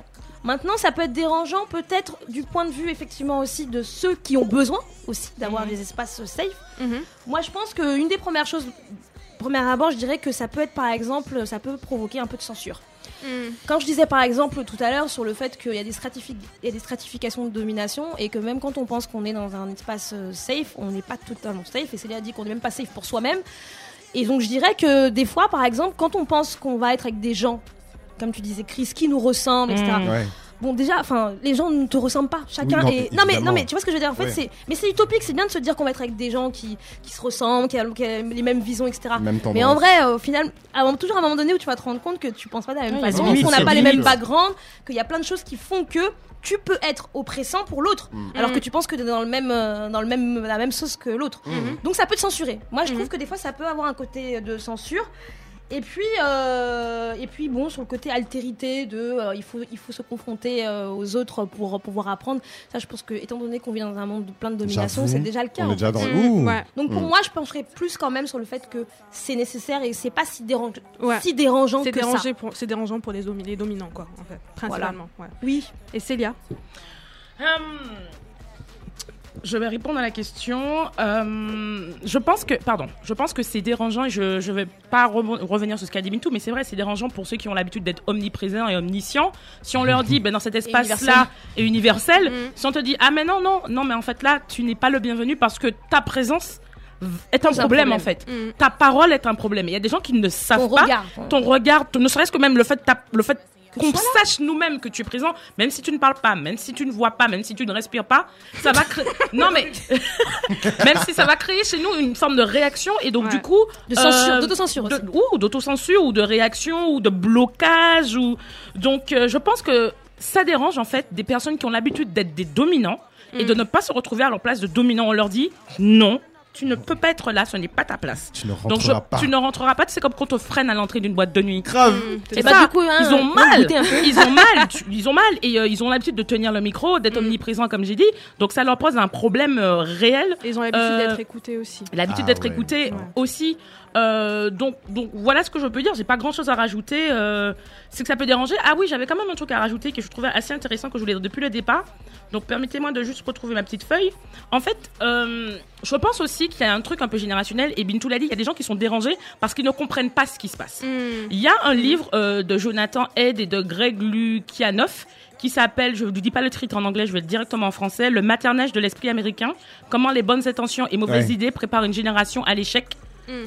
Explique le Oh, développement du safe place. Bref, enfin, vu préparation, il explique que le développement du safe place a coïncidé en fait avec l'arrivée des premiers étudiants de génération Internet nés en 93 et 2012 il s'arrête habitués à ne pas communiquer et Ah ouais, bon enfin habitués à ne communiquer que sur les réseaux sociaux Mhm. avec des individus qui leur ressemblent, qui partagent leurs Mhm. idées, leurs goûts et qui les mêmes différences, etc. Bref, ils n'ont pas l'habitude d'être dans un espace disruptif. Moi, je n'ai pas, je suis pas d'accord avec ce qui vient d'être dit. Ouais, je pense que ces jeunes-là qui vont dans des espaces où ils ont l'habitude de se retrouver et de se sentir bien, je pense que ça fait longtemps que ça doit exister et ça doit continuer en fait. Mhm. Et on n'a pas besoin, euh, quand tu sors dans la rue et que tu es un jeune homme euh, LGBT, une jeune femme noire, t'as pas besoin en fait que sur Internet ce soit aussi violent que dehors en fait. Mhm. Donc Ah ouais. euh, considérer que ces jeunes-là sont chouchoutés, etc. Je pense que c'est bien. Mm. Je pense que c'est même nécessaire parce que de toute façon, la violence de la vie va arriver à un moment. En fait, ils sont pas donné. chouchoutés. en Donc fait, je pense hein. Non, que les gens, non. je pense qu'ils sont pas chouchoutés Ouais, d'ailleurs. en fait. Ils passent pas leur Et vie les dans gens- les safe spaces, Et les gens que ça dérange, je pense qu'il y en a un que ça dérange parce que je parlais de, de, de, de la, domination, Mm. mais il y en a que ça dérange parce qu'on on est simplement en fait dans deux espaces-temps, dans deux dimensions que vous comprenez pas en fait, que, Mm. que moi-même je comprends pas très Après, bien d'ailleurs. hein. il y a l'aspect de ce que Dora disait sur. ah, Excuse-moi d'avoir. Et ouais, non, mais c'est juste que je pense qu'il y a des vieux, en fait, des gens qui, qui sont pas dedans et qui doivent accepter, qui n'en comprennent pas. Des trucs qui les dépassent, quoi. Je pense qu'il y a ça aussi, en fait. Il y a l'aspect générationnel, je pense. Mhm. Je crois. Tu mais veux dire effectivement, l'aspect de ce que disait Roda sur le- l'aspect psychologique et, Ouais. et voilà, ça aussi, c'est vrai que Mm. ça dépend de, de chacun. Ouais, et ça donc, dépend de euh, chacun, je pense. ouais. Voilà, moi ça m'arrive des fois de dire ouais, c'est vrai que là, avec les histoires de micro-agression, c'est bon, je sais pas quoi, on est fatigué aussi, frère. Ouais. de- Je suis fatigué aussi d'entendre ça, mais bon, après tu, tu peux Ouais. entendre hein, les gens. Ah ouais, mais disent sur, pas chacun, sur, euh, sur Instagram, les trucs là où t'as, dès que moi je clique, il y a des gens qui partagent des micro-agressions. Moi-même, ça me micro-agresse dans les stories. Non, mais, du coup, c'est peut-être ça en fait. Ma question, par exemple, c'est il y a des espaces qui dérangent, les espaces qui vous dérangent, qui, enfin, qui vous dérangent pas tant que ça sont des espaces physiques. Et qu'en est-il des espaces in- sur Internet, par exemple, des espaces où euh, quand tu vas dessus, c'est juste un mur où t'as plein, plein, plein de, de, de textes qui parlent de micro-agression, par Ouais. exemple. Mais ça, ça, moi ça m'agresse. Moi, moi- moi, Moi, je comprends pas ça. Pour rebondir sur ce que Célia disait par rapport à enfin, la, la situation d'un jeune LGBT dans la rue, machin, et pas Mhm. obligé de- machin, moi, les pires violences que j'ai vécues, je pense, c'est sur Internet. Mm. Genre le, le harcèlement, Mm. les bails de piratage, C'est de horrible, humiliation, Ouais. machin, c'est vraiment si sur c'est un Internet. endroit où les gens peuvent se Donc, sentir bien. donc évidemment, il faut trouver des safe temps. et euh, faut pas casser du sucre sur le dos de la génération Y en mode euh, ouais ils sont prostrés, ils alors. arrivent Ouais, pas à machin. d'accord. Mais il y a quand même une réalité. Enfin, c'est des gens qui sont nés avec euh, les réseaux sociaux, Les réseaux enfin sociaux, particulièrement la génération Snapchat, donc même Mhm. euh, après. Et ouais, clairement, faut pas. monde, quand même, hein. Moi, je pense que oui, tu te retrouves dans une bulle et, et- et ne pas en sortir, ça peut te rendre. Euh, euh, Enfin, ça peut compliquer les choses quand tu cherches à te sociabiliser ensuite, rentrer sur le marché du travail, euh, etc., etc. Te Donc, confronter, ouais. c'est, c'est- j'en reviens à mon truc de l'altérité où le safe space pour moi c'est c'est temporaire et ça peut pas être une fin en soi. Ça peut être que Mais du temporaire, coup, mais- humainement, on dit aux gens faut voyager dans la vie aussi pour a- pouvoir. il y a- il y a euh, des gens qui couper vivent en permanence pour- dans des safe spaces, hein, Et les, coup, le- juste ce pour, privilège juste là. pour fin- terminer rapidement et tout le monde répondra, est-ce que donc pour si on parle d'un futur de ces espaces, est-ce que tu penses que ça va rester? Parce qu'en ce moment, on peut avoir l'impression que c'est nouveau, que c'est Mm. contemporain, que c'est une sorte de tendance. Est-ce que tu penses qu'elle va passer ou euh, qu'on en parlera dans 20 ans comme un hit des années euh, 2010 par exemple? Moi, je pense pas que la technologie soit un truc qui change les gens. Je pense que ça révèle qui les gens sont Mhm. réellement, tu vois. Mhm, mhm. Euh, je pense que ça va, ça, ça va augmenter en fait. La fréquence, ça va augmenter. Enfin, tu vois, là, on parle d'univers virtuel, on parle de réalité virtuelle, on parle De de. physique aussi. Et même physiquement, Ouais. tu vois, où tu Mhm. peux vraiment te plonger dans des réalités, dans des mondes pendant, genre, euh, voilà. Donc, moi, je pense que ça va même s'accroître en fait. Mhm. Donc, quelle perspective on peut avoir sur ça, je ne sais pas, mais moi, personnellement, je suis pas serein par rapport à tout ça. Moi, je pense que c'est des étapes. Je pense que c'est des étapes Mm. qui, qui- qui existeront et qui existeront et qui seront nécessaires à chaque fois qu'on mettra le doigt sur certains types de domination. Et Mhm. donc, c'est un outil, en fait. C'est un Ça outil. permet de. Mhm. C'est un outil militant, c'est un outil psychologique, c'est un outil, un outil de santé mentale, c'est un outil humain. Et donc, ça, Mhm. ça, ça existera toujours pour moi, ces, ces espaces-là. Et ils sont naturels que ça. Et en Occident, je pense que ça existera de plus en plus. Ah oui, Parce qu'en fait, sûr. plus euh, l'Occident se regarde euh, fa- en face, et plus euh, on sera obligé d'avoir ce genre de, de trucs. Et bon, ça va être compliqué pour certains, mais bon.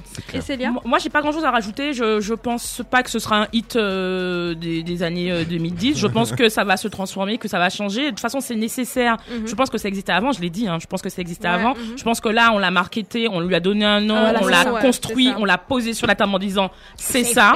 Je pense que ce que j'espère en tout cas, c'est que ceux qui le critiquent vont arrêter de le critiquer, ils vont s'occuper de leurs affaires.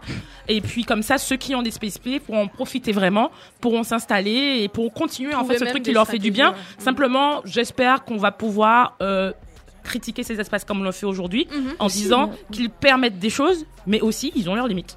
Voilà, Mhm. c'est tout. D'accord, merci. Alors, euh, Comme c'était. Hein? Y des choses, il y aura plein de choses encore à dire. Ah ouais, il y il y a Vous avez trop- encore Il y a trop de trucs à dire. Moi, je pense que ça va s'institutionnaliser ces trucs-là. Genre, l'État il va rentrer dans ces histoires-là. non, mais dans Il- les écoles, ils bloquent ça tout. se passe, Ils bloquent tout. À un Ils moment donné, je pense que ça va exister. Du ouais. coup, dernière, dernière phrase pour terminer, tu veux dire un truc Euh, moi non, c'est bon, j'ai tout dit. Peut-être Chris. Moi, c'est trop, j'ai trop de trucs à dire. C'est c'est pas grave. Oui, mais c'est intéressant quand tu dis que tu penses que ça va s'institutionnaliser parce qu'en fait, ces questions-là de réunion non mixte ou de, par exemple, il y a un Mm. truc, par exemple, il y avait l'année dernière, je crois, genre euh, le syndicat sud euh, des, euh, des enseignants de, du, Paris 80 13, non du 93, Oui, oui, oui, oui, du 93, Ah, genre qui ont 93. voulu faire des espèces de stages. Hmm. pour des professeurs racisés du 93. Et Mm. c'était un syndicat, euh, un syndicat euh, connu, hein, le Ouais, sud, c'est ouais, pas un syndicat droit hmm. Donc je pense que ça rentre dans les mœurs.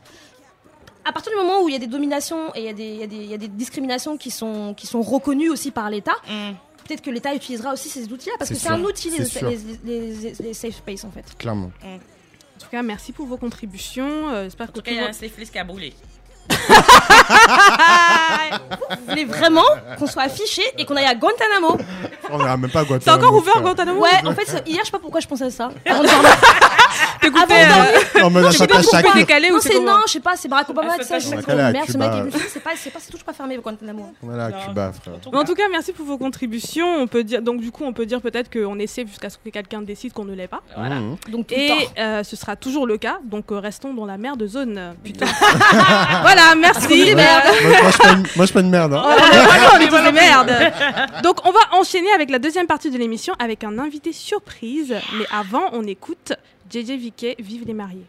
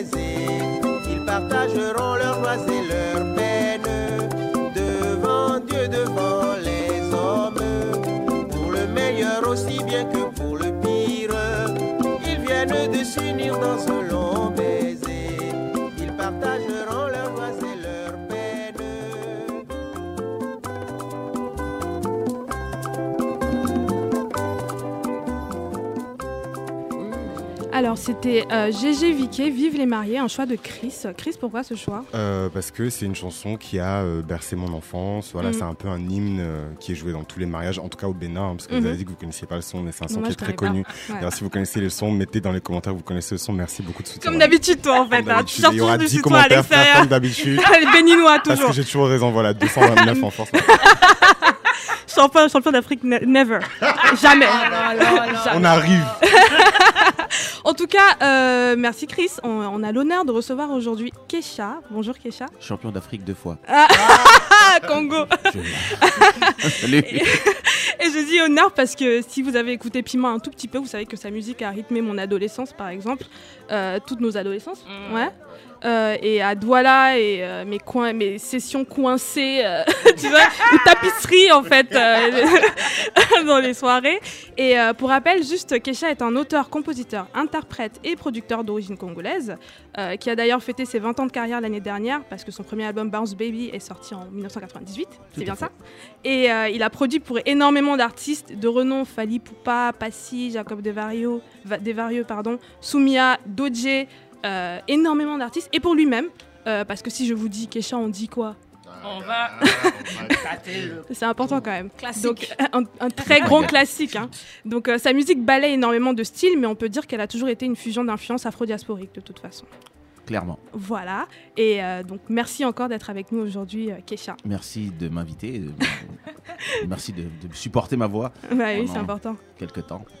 Ça me fait plaisir de- d'être là. Je vous écoute toutes les semaines. Sachez-le. Oh, merci. Ça fait Nous sommes honorés, honorés. Euh, Bintou, Bintou, ça va?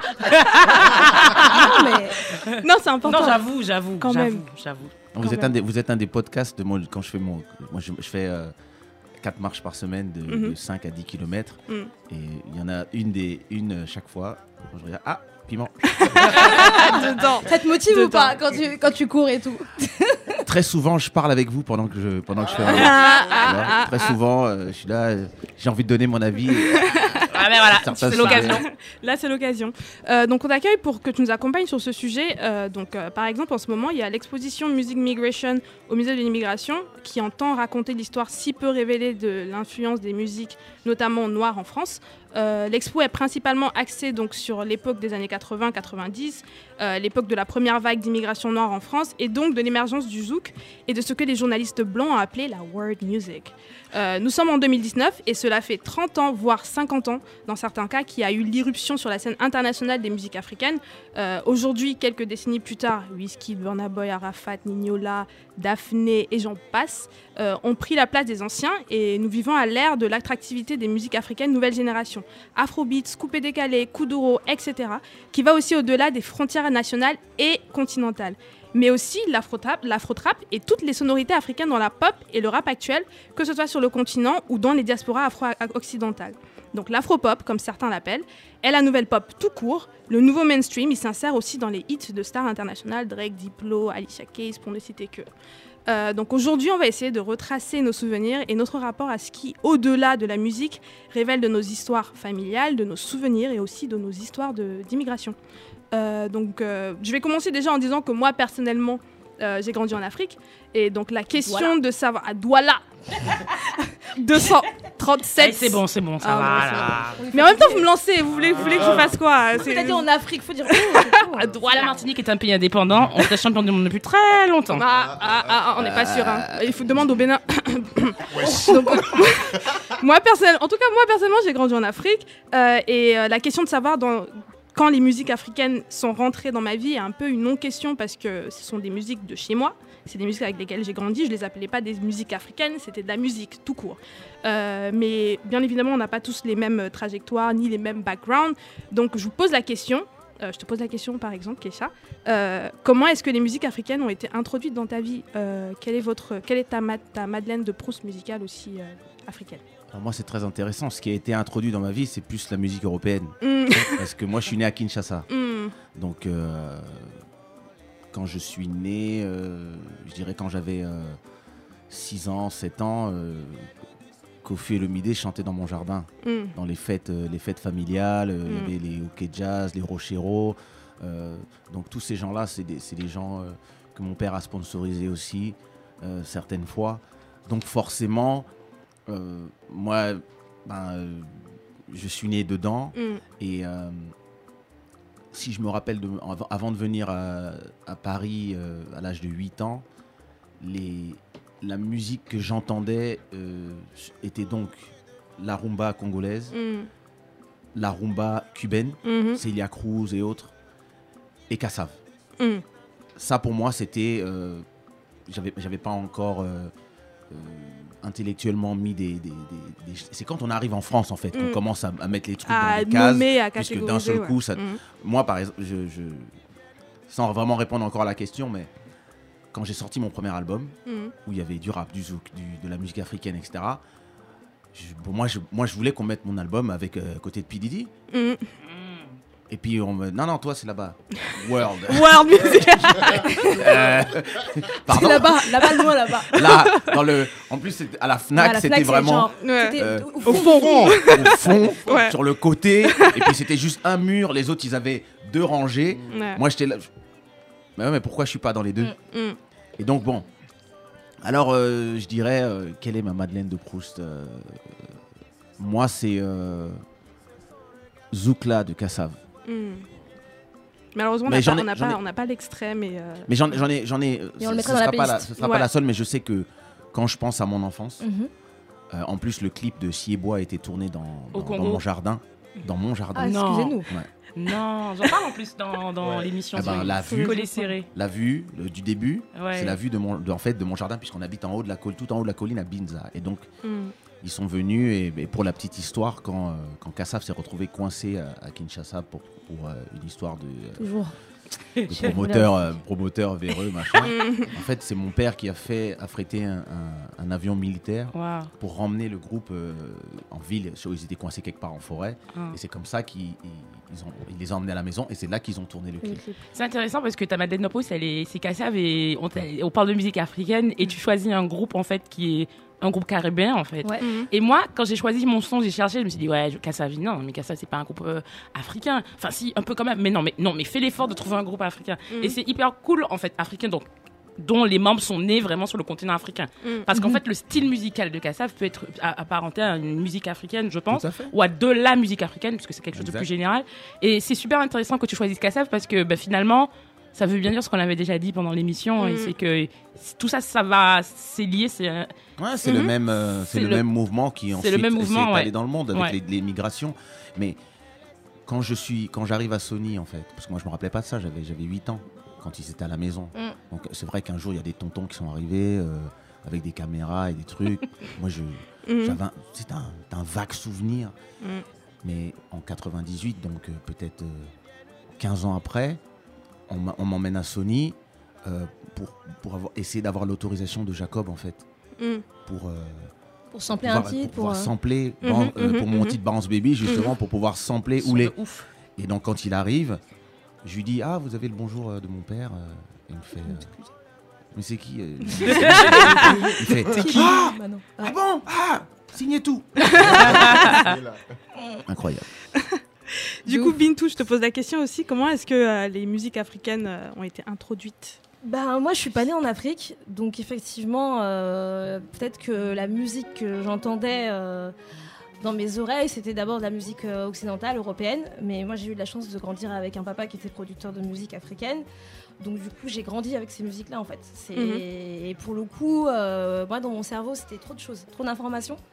Parce que j'avais de la musique congolaise, j'avais de la musique malienne, j'avais de la musique guinéenne, j'avais de la musique euh, capverdienne, j'avais plein d'artistes différents Mhm. et de plein de genres musicaux différents. Et là, Mhm. là je veux bien du, du coup dire que ça n'existe pas la musique africaine en Mhm, fait. Parce que c'est comme, comme n'existe pas la musique européenne. En Europe, il y a plein de genres musicaux différents. Il y a euh, du rock, du jazz, de la pop, euh, et puis après des genres musicaux spécifiques euh, en Afrique, le makossa, le mbalar, la musique mandingue, le la rumba, le dombolo, enfin voilà. Et donc euh, moi j'ai grandi avec ça, avec plein de trucs, et puis euh, après. euh, comme, comme plein de jeunes français nés en France, j'écoutais beaucoup de rap, etc. Et puis je me suis remis à réécouter en fait des productions de mon père et des musiques africaines un peu plus tard, à la fin de l'adolescence. Voilà. D'accord. Et ta, et Madeleine de Proust Bah, c'est ce qu'on entend là, donc c'est euh, c'est, euh, Mario euh, de Franco et l'orchestre, tout, tout puissant orchestre OK Jazz, parce que musique congolaise, c'est la base de tout en fait. Du coup, on va l'écouter un tout petit peu.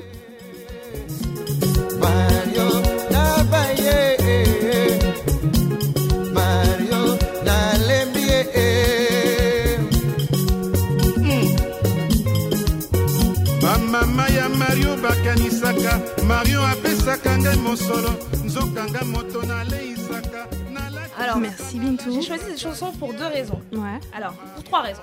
Déjà, première raison, c'est que on peut pas parler de musique populaire africaine sans parler de musique congolaise, parce que c'est vraiment la base en fait de tout, musicalement, rythmiquement et en termes de- de- d'industrie. comment l'industrie de la musique en Afrique s'est créée, c'est euh, dans les années euh, fin des années 40 au Congo. Mm.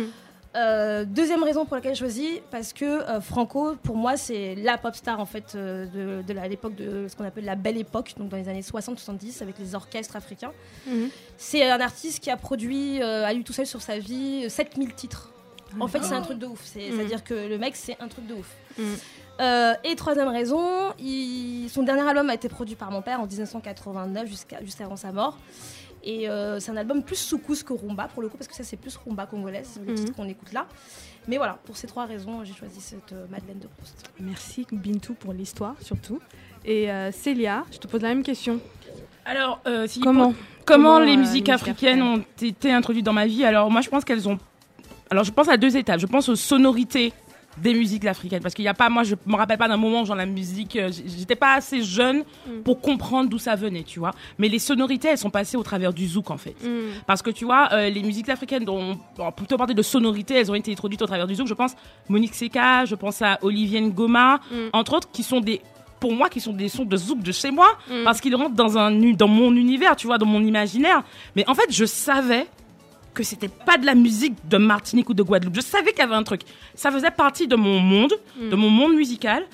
Mais il y avait un- les, les- les paroles, il y a des sonorités, il y a un truc que je savais qui était différent. Mm. Et c'est après coup que j'ai compris en fait euh, que ça venait, ben, que c'était des, des- des chanteurs qui étaient nés en fait sur le continent africain. Le genre musical, euh, de manière générale, quand j'étais capable d'identifier, de dire ah oui, mais ça c'est de la musique africaine de manière vraiment précise. Excusez-moi, je fais des généralités, je suis pas une spécialiste. Mm. Euh, aussi loin que je me souvienne, le genre musical que j'ai pu identifier, c'est le le le, le soukous. Mm. Là Le le, soukous. le soukous.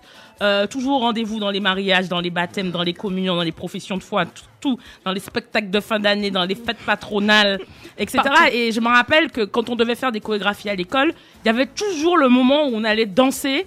euh, bah, du soukous quoi ça fait partie du tu vois tu danses un peu de je sais pas de Begin de Mazioka tu danses du soukous Mhm. ça fait vraiment partie d'un patrimoine euh, de danse musicale il n'y a pas un bon moment en Martinique qui est pas fêté s'il n'y a pas un moment du soukous ou d'autres genres musicaux que je suis pas capable d'identifier, tu Mhm, vois. mhm. Mais 100% ou le son que j'ai choisi, par exemple, qu'on va écouter tout à l'heure, c'est des basiques, basiques, enfin, c'est des Classiques. basiques, c'est des Classiques quoi. C'est des classiques de musique de même de qu'on va passer chez nous pour célébrer un moment.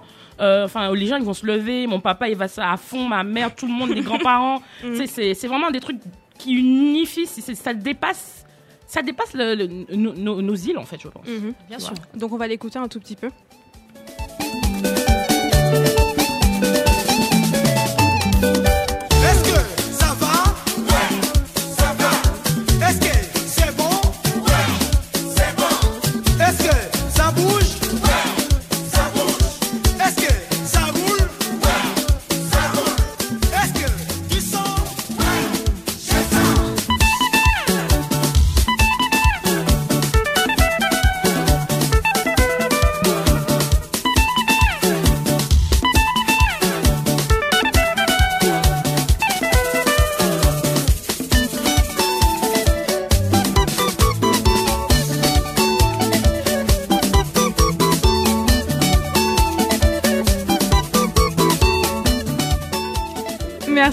Alors c'était euh, Diblo Dibala et Machacha, Laissez passer, un choix de Célia. Le, Con- le Congo est en train de rule everything. Ah, là. j'ai découvert que c'était congolais vendredi quand j'ai cherché le son. C'était la 100%. Après, j'ai dit non, il y en a un autre. J'ai cherché, j'ai cherché, j'avais c'est pas les noms. congolaise. Ah, ben C'est voilà. c'est les Congolais. quoi. Mhm. Ouais, ben voilà, Bah, désolé. C'est nous. Et Chris, je te pose la question. Euh, comment la musique est comment la musique africaine est rentrée dans ma vie Euh, Elle est rentrée dans ma vie par le biais de ma mère. Donc voilà, euh, moi je suis enfant d'immigrés béninois. Je suis né au Bénin Et aussi. je suis né au Bénin, mais Mhm. je suis pas resté longtemps là-bas. Mais bon, toutes les fois que je suis retourné là-bas, c'est les mêmes musiques en fait que j'entendais. Voilà, on n'arrive pas à dissocier en fait ce- cet héritage musical-là. Donc beaucoup Mhm. d'artistes béninois. Petit Miguelito qu'on peut entendre, son titre Julia, donc un énorme succès. c'est une légende vivante au Bénin. Saboran, Africando aussi Mhm. euh, qui a bercé mon enfance, Africando. Et, euh, et euh, voilà, et donc pas mal euh, d'artistes euh, qu'on entendait en fait dans des soirées que moi j'appelle diasporiques parce que c'était toute la diaspora béninoise, il y avait des Togolais, des Ghanéens, et en fait voilà, on se retrouvait, et c'était une sorte de famille un peu étendue où t'entendais ces sons-là, et, euh, et, et- et voilà. Et donc le son qu'on entend, c'est Petit Miguelito, euh, Julia, euh, voilà.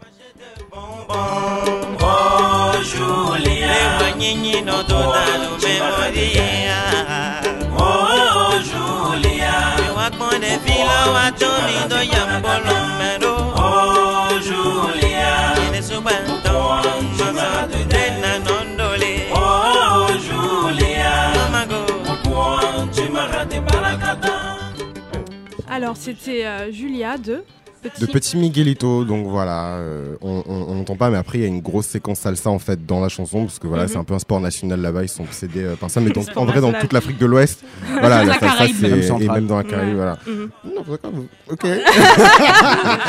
on n'est pas spéciaux, ok. Euh, et donc voilà. Du coup, moi je, moi je réponds pas à la question, mais je vais répondre euh, à la question de, de Mag- Madeleine de Proust euh, musicale. Et moi je vais choisir un, un morceau donc, euh, de Prince et Yango, euh, You Must Calculer. On va écouter ça.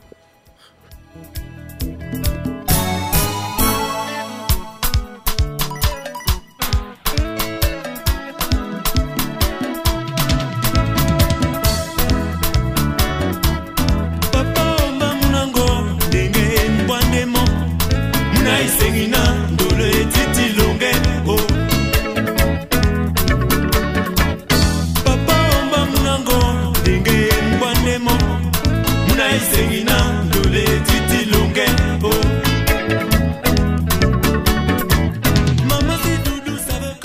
Alors, c'était You Must Calculate de Prince et Yango. C'est un son du littoral, euh, c'est c'est un douala. euh, Ah ouais, moi, je, je croyais que c'était un son nigérian. Oh, on commence. Parce qu'il a dit You must son On a le pidgin aussi au Cameroun. hein. Le pidgin, euh, j'ai envie de te dire, euh, on a une frontière, on, par- on partage une frontière avec le Nigeria. Mais j'ai choisi ce morceau-là parce que bon, moi, j'ai grandi à Douala et euh, en fait, ce morceau, depuis que je suis petite jusqu'à aujourd'hui. On le passe en soirée, même en boîte où t'as que des jeunes de 16-17 ans. Il est Tout le monde se lève en fait. Tout le monde se lève. Il n'y a pas de question, il n'y a pas de. C'est un classique. Total, totalement. Je passe à ma mère, ma mère elle est boulot, elle est du sud, elle se lève, elle danse, tout le monde. Ma grand-mère même elle se lève, elle danse. Ah, même les enfants, ils tout le monde. ouais. Donc euh, je vais juste enchaîner avec le, du coup avec la deuxième question. Euh, si on se représente, si on se recentre un peu sur euh, ce qui se passe aujourd'hui euh, et donc dans le présent et dans la nouvelle vague, comment est-ce que vous expliquez le nouvel attrait pour en tout cas les musiques africaines actuelles quoi, de la nouvelle génération? Je te pose la question, Kesha. Euh, bon, je suis producteur de disques, donc je peux, je peux voir ça aussi d'une manière analytique. Mm. Euh, quand, quand on a, euh, quand on a amené justement au- la musique antillaise, mixée à du RB et, et- et les musiques congolaises mixées aussi à du rap avec les chants quoi, on était effectivement à cette époque face à un public qui était euh, la deuxième génération de la diaspora. Mm. Donc euh, des jeunes qui euh, étaient plus dans le rap et qui n'étaient pas encore... euh, qui s'appelaient tous, ah je suis algérien, je suis congolais, je suis ceci, mais qui étaient quand même des Français. Mm. Et beaucoup n'allaient même pas dans leur pays d'origine. Mm. Et je pense que cette génération-là, il y a un retour culturel en fait, réellement, où ils ont, ils ont fini par trouver une musique qui en même temps euh, re- ressemble à, à leur héros du rap, mais en même temps, c'est des gens qui ont été baignés à cause de leurs parents par la musique euh, africaine, par, le, Mm. par le zouk. Et Mhm. quand je rencontre des, des- des- des- des rappeurs qui ont 20 ans aujourd'hui, euh, à chaque fois ils me disent Ah, mais moi j'avais 7 ans, à Keshan dit quoi Ça, c'est, euh, ah là, là, les baptêmes, les nanas. Mhm. Et, et quand, euh, quand je parle à Soumia et que- et- et qu'elle me dit que chaque fois qu'elle rencontre des rappeurs, ils font Oh Soumia, oh mes sentiments, c'était ma. Mm. Et, et donc toute cette génération qui a été qui a, qui a mangé du et du rap et du zouk et du euh, et de la musique euh, congolaise et de la musique camerounaise et autres. euh, je pense que quand les Américains eux aussi ont fait un et Drake Drake avec euh, One. Dance Mhm. et puis après avec les Nigériens aussi quand Mhm. il- et puis le coupé décalé. Je pense que quand quand l'Afrique est rentrée dans Internet Mm. euh, euh, vraiment euh, d'une façon beaucoup différente. La musique en fait est arrivée en fait parce qu'avant, je, je pense que moi, moi j'ai grandi en France dans les années 80, c'était TV6, Mm. MCM. Mm. Et ce qui passait par là n'existait pas. Donc on donnait, allez, un petit Youssou N'Dour, si vous voulez, un petit, euh, un petit Kofi, basta. Angélique Kidjo. Voilà, voilà. C'était, bon allez, on vous en donne 5 et puis c'est tout. Et puis, Mm. dans les années 2000, c'était les années du tube de l'été. Mm. Là, t'avais un Sly, un Thierry Cab, Mm. tout- tous les ans, un Magic System. That's it. et seulement les gens qui voyageaient pouvaient entendre la musique. Mm. Mais avec Internet, c'est différent aujourd'hui. Mm. Avec Internet, quand tu, quand tu, c'est vraiment des, des, des pelotes de laine. Tu découvres un morceau nigérien, tu commences à dire Oh mon Dieu Tu vois? Et, et en plus, les plateformes te proposent selon ce que tu regardes. Mm. Donc tu vas aller, tu vas regarder Mori Kanté, puis d'un seul coup, tu vas voir tout un. Et puis tu vas commencer à découvrir. Et on est dans cette, dans, Mhm. dans cette, cette, période maintenant où les gens se découvrent et redécouvrent leurs origines. Moi, je, moi, je, moi, je, moi, je connais le, le zouk depuis les années euh, 90, euh, quand on allait au Diamant Noir. Mm. Et mais quand je- moi, j'ai des chansons, quand tu me les passes, c'est ah, c'est- c'est- c'est toute Mhm. ma vie. Mm. Et, mais j'ai- j'en ai d'autres que c'est pas que je les ai, je les ai- c'est un peu je les ai oubliés parce que euh, on, les, on les entend plus. Mais quand tu vas, quand je, quand je vais sur Spotify et que je commence à, à- j'écoute un, un- un ancien, d'un seul coup je vois plein de trucs qui apparaissent. Et, je Mm. Ah et là tu commences à découvrir et tu commences à re- refaire certaines préférences. Et, et je pense que ça avec euh, les nouvelles technologies, avec YouTube, avec Mhm, mhm, mhm. aujourd'hui tu, donc tu as toute une génération aujourd'hui qui à la base commençait, bah, c'était tous des rappeurs. Et aujourd'hui, c'est tous des zookers ou des chanteurs de- d'afrobeat, de. Bah, ça, hein, en Ouais. France, arrivé, j'ai fait, mais quand est-ce que les Congolais ont. ont- ont- Qu'est-ce qui s'est passé? Mais on a appelé ça la congolisation du rap français il y a trois ans. C'est un truc de Mm. malade. Ben effectivement, pour, pour rebondir, parce que je Ouais, pense qu'il a pour dit, ouais. pour moi effectivement, euh, la question d'Internet est hyper importante pour Mhm. euh, expliquer comment aussi ces musiques-là, elles se sont, elles ont explosé, et elles explosent, donc euh, YouTube. Mhm. Et, euh, et en même temps, le côté aussi de ce que tu disais, euh, notre génération à nous, ou la génération peut-être après moi encore, l'attrait qu'ils peuvent avoir, c'est c'est qu'ils sont sexy aussi ces nouveaux artistes africains. Mm. C'est Mhm. que les clips, ils ressemblent effectivement à des clips d'américains. Ouais, Mais c'est en pas même temps, c'est les Africains. dans un parc. Voilà. À la défense. À la défense, ou, ou sur le périph, ou sur le périph. On connaît. Il y a tellement de- d'artistes de Makossa qui ont tourné leur truc. tous les artistes, en fait tous les artistes des années 80, 90, début des années 2000, c'était ça. C'était comme ça. euh, nous, euh, j'en ai plein dans mon catalogue. Donc c'est, c'est, c'est- ouais, devant, euh, devant la Tour Eiffel. Enfin bref. Donc cet aspect-là aussi est important. L'aspect, l'aspect, euh, euh, comment dire, euh, visuel. visuelle. Le packagé, premier pour moi, c'est euh, Fali.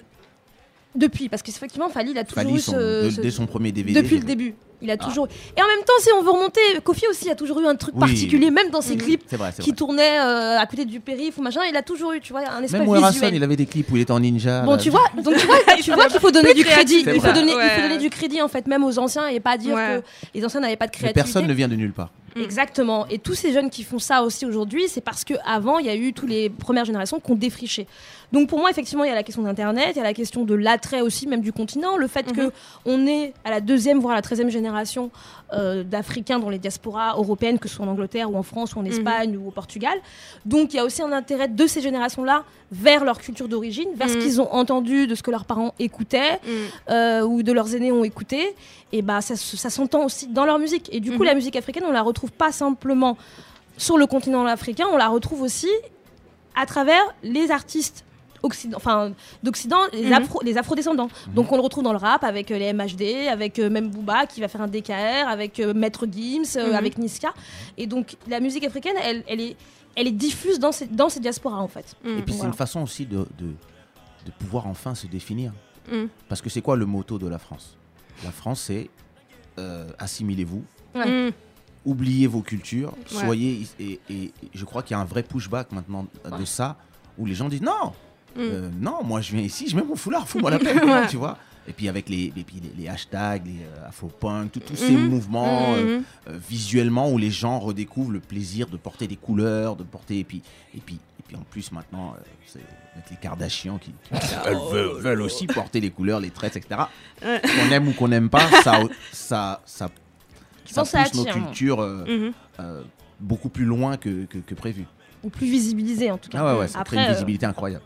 Et Célia, comment tu répondrais Tu peux me reposer la question parce que là Euh, j'étais plongée dans, dans- dans ce. J'étais là, ok, ok. Non, mais en fait, c'était plus une question par rapport. Parce que toi, toi par exemple, je sais que tu écoutes beaucoup de musique Naija et ghanéenne. Ouais, ouais. Euh, et ma question, c'est euh, comment est-ce que tu as commencé à être attiré en fait euh, par ces musiques-là? À quel moment Qu'est-ce qui s'est passé Qu'est-ce qui t'a attiré dans cette nouvelle génération? Il y a j'ai du mal parce qu'en fait il y a je pense que ça devait passer à la radio même pas ça passait pas à la radio pas, ça- mon voyage au Ghana en 2016 et, a été l'élément déclencheur en fait Mm. mais pas que parce que c'est après coup c'est en, en revenant du Ghana en écoutant tout ce que j'avais entendu dans le taxi dans le bus dans la rue Mhm. je me suis posée j'ai réécouté je me suis je me suis dit ah mais c'est hyper cool après j'ai pas beaucoup écouté de sons ghanéens alors que j'étais allée au Ghana. J'étais, je suis tout de suite passée à la musique Naija. Mm. J'ai écouté beaucoup de sons nigériens dans lesquels, en fait, je trouve qu'il y avait une grosse impulsion euh, caribéenne. Je pense à Techno, euh, qui dans sa façon de parler, dans la façon de poser son beat, etc. Il y a une forte vibe jamaïcaine, en fait, tu vois. Mhm. Donc, du coup, euh, ça m'a touchée, en fait. Mhm. Et puis, j'ai commencé comme ça. Et puis après, maintenant, oui, j'ai ma playlist Naija. Et, et ça va même au-delà de moi. Moi, par exemple, le son Pana de Techno, ça m'a littéralement transformé. Je pense que là, maintenant c'est devenu dans mon top 10 de mes sons préférés de tous les temps en fait. Donc euh, ça m'est arrivé certainement grâce à un voyage. Et puis aussi euh, parce que je vous savez que j'écoute beaucoup de mix. SoundCloud c'est ma deuxième maison. Mhm. et euh, j'écoutais des mix, j'allais chercher des mix par des DJ nigériens mais maintenant j'ai même plus besoin de le faire. Parce que tous les Martiniquais DJ qui ne se considèrent pas africains machin tout ça là eux-mêmes là ils mettent, ils font des mix Nigeria, ça passe en soirée, ça passe dans les mix. Maintenant, dans les mix martiniquais, t'as le reggae, la dancehall, L'afrobeat. l'afrobeat, tu vois, et la trappe. Ça, c'est maintenant, ça fait partie du décor. Donc, euh, donc ça arrive comme ça. Et puis évidemment, euh, oui, tout ce qui est sexy, Whisky, je le trouve trop mignon. euh, les meufs, elles sont trop sapées. Je suis partie à Lagos, tu vois, je suis dans le cliché à mort, tu vois. donc, tu vois, j'assume, mais moi, j'adore. Mais j'adore Ouais. la nightlife. En plus, c'est tout un rêve qu'ils amènent avec la musique, tu vois. Donc, euh, ouais, ouais, non. Ils ont, complètement. ils ont vraiment améri- américanisé euh, Ouais. dans le sens visuel du terme. Leurs clips sont. Ouais. incroyables. euh. Et, mais- et- et un truc que tu as dit, tu as parlé de la, de la, de la musique, euh, que tu es allé au Ghana, mais que tu as écouté plus de la musique nigérienne. Il faut savoir que la musique nigérienne, à la base, c'est une copie de la musique ghanéenne. Ouais, c'est ce que Bintou dit, dit- avait déjà Dit dit souvent, dans l'émission. Mais maintenant, j'écoute de la musique ghanéenne et je fais même la différence à l'oreille Ah. entre les deux maintenant. Et Chris, comment tu réponds? Euh, la question euh, de l'attrait, euh, Ouais, etc., comment toi, en fait, comment, t'as commencé à euh, écouter, par exemple, la nouvelle génération ouais. Euh, moi, je pense que je suis passé surtout par euh, ben, ce que j'écoutais. Enfin, ma mère, elle fait, elle fait tout le temps des allers-retours au bled, en fait, Elle est entre le bled et ici. Et euh, à chaque fois, elle ramène de la musique de là-bas, en fait. Mais Mhm. euh, la particularité, quand même, c'est que, tu vois, il y a plein d'artistes nigérians, pas forcément afrobeat, euh, pop, machin, mais qu'on a toujours écouté dans notre famille parce que, voilà, moi, je viens du Bénin, euh, le Nigeria, c'est, tu vas à pied euh, depuis Porto Novo. Enfin, voilà, il n'y a pas de.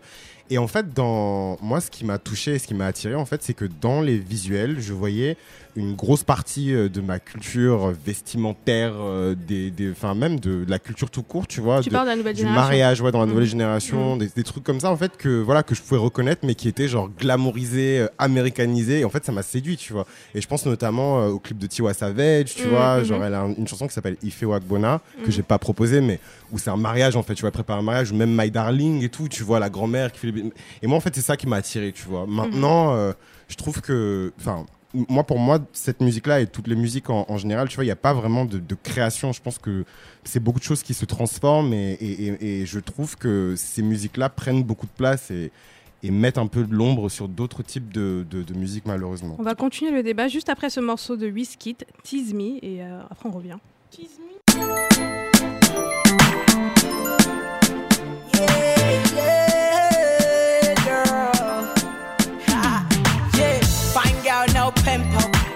love your swag and I love your dimple, simple. Yeah, yeah, yeah. Yeah, yeah, yeah. No one can test, cause you're the best. You made the girls feel oppressed. I'm so obsessed. Just to see your face, I can go to space, girl. Come on, girl. No delay. I know you can feel my pain, girl. Come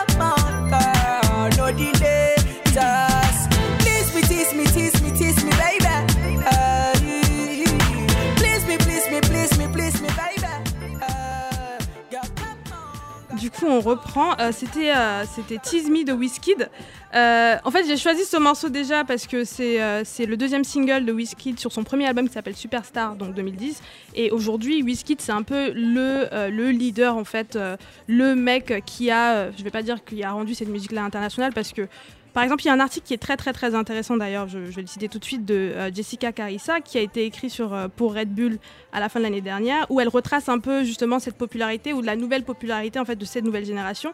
Et elle parle en fait des années 2000, elle parle particulièrement de 2004, en commençant par Two Face par exemple, avec African Queen. Exactement, Elle a- titre très important. Elle parle de, elle parle, elle parle de, de Two Face donc de 2004. Elle parle de donc de ce de ce titre-là, African Queen, parce que moi à l'époque en tout cas c'est le premier morceau de la nouvelle génération que moi j'écoutais à Douala par exemple. On écoutait Comme ça en passait fait. partout, voilà, voilà, exactement, tu vois. Et ensuite il y a aussi 2007, 2000 2008 avec les P-Square, parce que les P-Square ils sont euh, mais essentiels aussi euh, pour parce qu'ils ont construit en fait ce truc-là que Wizkid aujourd'hui a pu pousser euh, à une, généra- enfin, une plus internationalement, on va dire ça comme ça. Euh, donc elle parle de P-Square et euh, elle parle aussi des, des chaînes de télé en fait, parce qu'elle explique que la- les, les chaînes télé en fait qui étaient visibles en tout cas en Afrique euh, francophone et euh, anglophone, c'était euh, il y avait une chaîne qui était, euh, je pense c'était une autre, c'était ah, Channel O pardon, Channel O qui est une chaîne sud-africaine je crois. Donc elle expliquait que les, les musiques qui étaient internationales en Afrique à cette époque-là, c'était des, musiques sud-africaines africaine qui s'exportait assez facilement. Et puis il y a eu MTV Base Africa qui est arrivé. Et MTV Base Africa arrivait avec les Nigérians en fait. Et donc les Nigérians étaient beaucoup plus visibles à la télé parce que bon, forcément, nous la première, notre première façon de consommer en tout cas la musique, c'était son télé. Tu veux rajouter un truc? Oui, il faut parler de Trace quand même, parce que en termes de Trace TV, ça, Trace, fait, ça fait, ça ça fait arrive- 15 ans, mais. Ça arrive plus tard. Ça arrive après euh, MTV Base Le, Africa. le directeur de MTV, Ouais. Base, est nigérien. voilà, voilà. Voilà, make sense, voilà. Donc du coup, elle en parle comme ça et du moi moi je voulais jouer en tout cas particulièrement Wizkid parce que c'est cette figure là qui est assez visible aujourd'hui qui représente un peu la euh, on va dire euh, enfin la, la- Les Nigériens aujourd'hui sont partout, quoi, en fait, qu'on se dise la vérité, ils sont partout. Et euh, du coup, ça pose peut-être un problème euh, aujourd'hui. Donc, je vous pose la question. Euh, donc, on a établi ensemble que les musiques africaines de la- de l'ancienne génération et là aujourd'hui les nouvelles générations sont devenues pop, euh, qu'il y a des artistes de renommée internationale qui ont trempé leurs propres hits dans la sauce. Mais si on revient dans la diaspora, les Nigérians sont aujourd'hui euh, ceux qui ont les, sont les plus populaires et qui s'exportent le mieux. Et on retrouve aussi dans leur musique des éléments empruntés de d'autres musiques en fait africaines sans qu'ils ne soient forcément crédités. Donc ma question du coup c'est est-ce que on peut parler d'un certain impérialisme nigérian et dans le sens où euh, chaque fois on parle souvent de l'impérialisme des États-Unis via des, des Noirs américains via en fait les États-Unis et via leur hypervisibilité et le fait que bah, des fois ils sont plus visibles que tous les autres Noirs. Est-ce que en Afrique les Nigérians sont euh, ont un peu cette place d'Américains aujourd'hui? Je te pose la question, Kesha. Il faut quand même regarder la chronologie des choses. Mm. Moi, de, de- de tout ce que j'ai pu étudier, euh, il y a eu un moment où il y avait l'impérialisme de la musique camerounaise. Les années 80. On est d'accord. Ouais. Euh, C'était vraiment. moi, je suis allé à trop souffert. Toutes ces choses. Ensuite, on a eu 30 ans d'impérialisme total de la musique congolaise. Ah ouais. On est d'accord. Ouais. Ensuite, on a eu 10 la ans. musique ivoirienne. On a eu 10 ans de Mmh, coupé-décalé dans mmh, tous les sens. mmh. La mode et tout le monde s'y est mis. Mmh. Moi y compris. en passant. en passant. En passant. Et je trouve ça normal en fait que bah, il y a une nouvelle mode, tout le monde suit jusqu'au moment où. Parce que si tu regardes la musique latine pour faire un, un parallèle, Mm. aujourd'hui c'est l'impérialisme du reggaeton. Mm. Ah, bah, il y a eu la salsa, il y a eu le, le- la, la Mhm. rumba, et, et c'est c'est ce qu'on appelle. euh, un, un de mes mentors m'a expliqué les cycles de, de- de la musique, et il y a toujours un moment où ça monte, puis il y a l'apogée, puis ça redescend, et puis il y a quelque chose d'autre qui arrive. C'est quelque chose de tout à fait normal parce que l'être humain a toujours besoin de, de- de se réunir autour de totems. Et en ce moment, le totem, c'est la musique euh, nigériane. euh, et où euh, ben, tout le monde en fait, c'est ça qui Mhm, marche, tout le monde mhm, aime ça. Et puis en mhm. plus, ils ont, ils ont une énorme communauté en Angleterre, Mm. d'où les Davido. Aux États-Unis aussi. effectivement. Mais, en Ang- mais t'as raison de parler d'Angleterre parce que c'est là là-bas c'est qu'ils ont commencé. que en c'est fait.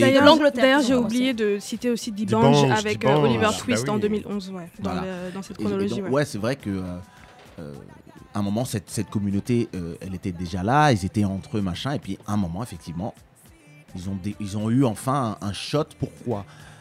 Euh, Moi, c'est quelque chose que je disais très souvent, euh, comme je dis toujours, en- en- dans le point de vue d'un producteur de disques, quand tu commences à, te, à devenir paresseux musicalement, Mm. c'est là que les gens prennent ce que tu as fait et l'emmènent quelque part. Mm. Et à un moment, les, les morceaux de 8 minutes euh, de la musique congolaise, ça devenait paresseux à un moment. Mm. Et puis c'était bon, voilà, euh, c'était bien. Il y, y y a des morceaux iconiques, mais au bout d'un moment, ça commençait à toujours se, ressembler. ressembler, bien sûr. Et quand tu leur disais, vous voulez pas mettre un peu de français ou un peu d'anglais juste pour élargir? Ah non, non, non, non C'est là que les Ivoiriens sont arrivés, ils ont simplifié, ils ont mis des refrains. Mm. Déjà, oui. Tu vois, ils ont mis déjà des refrains, ça a aidé. Et le seben, il arrive tout de suite Voilà. aussi. Et ensuite, les Nigérians, qu'est-ce qu'ils ont fait? Ils ont mis bon, l'anglais déjà, donc c'est encore plus international. Mm. Et surtout, ils ont simplifié, ils ont fait des chansons commerciales. Mm. Et donc, ça, ça pouvait maintenant arriver dans les oreilles et les radios. Radiophonique. de- Voilà, c'était radiophonique. Radiophonique, c'est devenu, ça c'est qui est devenu pop, important. tu vois. Mm. Et donc, il y a eu cette, moi j'ai vu cette progression se faire petit à petit et Kesha Andiko a participé à ça puisque c'est Mhm. c'est une chanson où moi justement j'ai voulu prendre un peu de mapuka, un peu de rap, nana, mais je- j'ai voulu en faire. Moi je suis un commerçant donc j'ai fait une version commerciale de, Mhm. de, nos, de nos musiques et tout ça, ça, ça a joué effectivement et bien sûr avec comme tu as dit les, les- les médias, euh, l'émergence de nos propres médias Mm. et Internet comme toujours. Bintou Euh, J'ai pas beaucoup de choses à rajouter, effectivement. euh, Pour répondre à l'impérialisme. Bah, Supposé. Clairement, il y a un impérialisme. Alors après, euh, l'impérialisme, ça, ça, ça montre effectivement qu'ils ont pu en fait être impérialistes. Qu'est-ce qui a fait qu'ils ont pu être impérialistes? À un moment donné, il y a aussi même des questions d'industrie de la musique. Pendant, pendant pratiquement 20 ans, l'industrie de la musique, c'était quand même c'était presque mort quoi. Genre fin des années 90, euh, il se passait presque Ouais, plus rien, il n'y avait plus de producteurs, il n'y avait plus de majors en Afrique. Donc euh, les gens s'autoprodu- s'autoproduisaient. Donc ces gens-là aussi sont nés d'une forme d'autoproduction, de débrouillardise. Et donc c'est là où d'ailleurs moi je trouve que c'est intéressant parce que ça a beau être de l'impérialisme, mais à la base ils viennent quand même d'un truc où c'était en jachère et ils ont dû de par eux-mêmes tout seuls trouver les moyens, faire des, ouais. faire des studios, des home studios, etc. Donc ça Mmh. je pense que c'est important de le dire. Après oui, aujourd'hui quand on parle, il y a un impérialisme. Donc impérialisme, qui dit impérialisme dit hypervisibilité, donc dit le fait que bah, c'est eux qu'on met en avant, euh, c'est eux qui sont sur les playlists, euh, euh, c'est eux qui vont être récompensés. Et en fait, bon, le continent africain, il y a plein de genres musicaux différents, il y a plein d'artistes différents qui mériteraient aussi d'être exposés. Et en même temps, j'ai envie de dire, bah, il faut que chacun se débrouille, quoi. Et ça, c'est un truc. Ah, c'est la, guerre comme à la guerre. C'est la guerre, parce que la musique, c'est une, c'est- c'est- c'est- c'est une industrie capitaliste. Et pour le coup, les Nigérians, ils ont, ils ont tous les outils, ils ont tout compris. Et puis ils sont 200 millions. Ouais, c'est vrai. Voilà. Et donc, il y a un marché, il y a, une industrie- il y a une industrie, quoi. Ouais. Et Chris, du coup, tu y réponds comment Euh, moi, je vais juste rebondir à- déjà sur euh, le Kéchan dit quoi. Quand j'étais petit, je pensais que t'étais ivoirien en fait. Je, Tu vois. je sais pas, je savais pas que t'étais euh, que t'étais Mhm. congolais. Euh, Qu'est-ce que j'en pense? Moi, je sais pas si je parlerais euh, d'impérialisme, euh, parce que enfin, forcément, je fais toujours le parallèle avec les États-Unis. Et Mhm. leurs industries culturelles, c'est des machines afriques de fou. Et je sais pas si en comparaison, tu vois, l'industrie de la musique, mais pas qu'au Nigeria, hein, même genre, enfin, je pensais à un gars qui a bossé avec les Toufan, tu vois, et qui me disait aussi gros qu'ils sont, ils brassent pas tant que ce qu'on pourrait penser en fait, tu vois. Euh, et, et du coup, je sais pas si je parlerais d'impérialisme. Après, évidemment, il y a une mouvance, elle est énorme. Moi, je, je l'ai dit juste avant qu'on on embraye sur. le- Pour moi, il y a vraiment une pas une contamination, mais en fait, c'est ça a touché tous les, enfin toutes les cultures autour, en fait, même en Afrique de l'Est, parce que pour moi, ils portent aussi ces, ces, ces musiques-là. Parce que quand tu regardes, quand tu regardes en fait leurs leurs vidéos, après les moteurs de recherche, ils t'envoient vers d'autres vidéos, etc. Moi, j'ai découvert plein d'artistes d'Afrique de l'Est via des vidéos de Mm. Whisky, de Tiwa Mhm. Savage ou des featuring de euh, P-Square par exemple. Mm. Euh, donc euh, ouais, il y a un impérialisme, mais mais il y a aussi euh, un, un- un changement, un, un- comment dirais une bouffée d'air frais peut-être. Enfin Ouais, voilà. réalité, et, bien sûr. et puis un peu à l'américaine, ils, ils- ils propagent aussi euh, des, des valeurs à travers leurs visuels et leurs clips en fait, des valeurs qui sont Mhm. propres à leur culture. Donc euh, bon, c'est voilà. Célia, t'as as quelque chose à rajouter? Euh, je, je partage à peu près les mêmes ce qui a été dit effectivement le- la musique nigérienne euh, et ce qu'elle est parce que Nigériane. bah, nigériane pardon Mhm. merci Roda Euh, c'est parce qu'elle est internationalisable parce Mhm. qu'ils parlent anglais aussi euh, parce qu'ils ont une diaspora qui est très très forte vous avez parlé des- de, de- de l'Angleterre des États-Unis aussi ils sont nombreux en fait Mhm. et ça ça compte il y a aussi la question euh, du marché et des sous en fait où euh, le marché nigérien aujourd'hui euh, il a euh, la- le marché des divertissements et des médias entre autres, donc ça inclut en fait du, du diffusion de musique. Il a, euh, il a, connu la croissance la plus importante des marchés de la musique, je crois, depuis je sais pas combien d'années.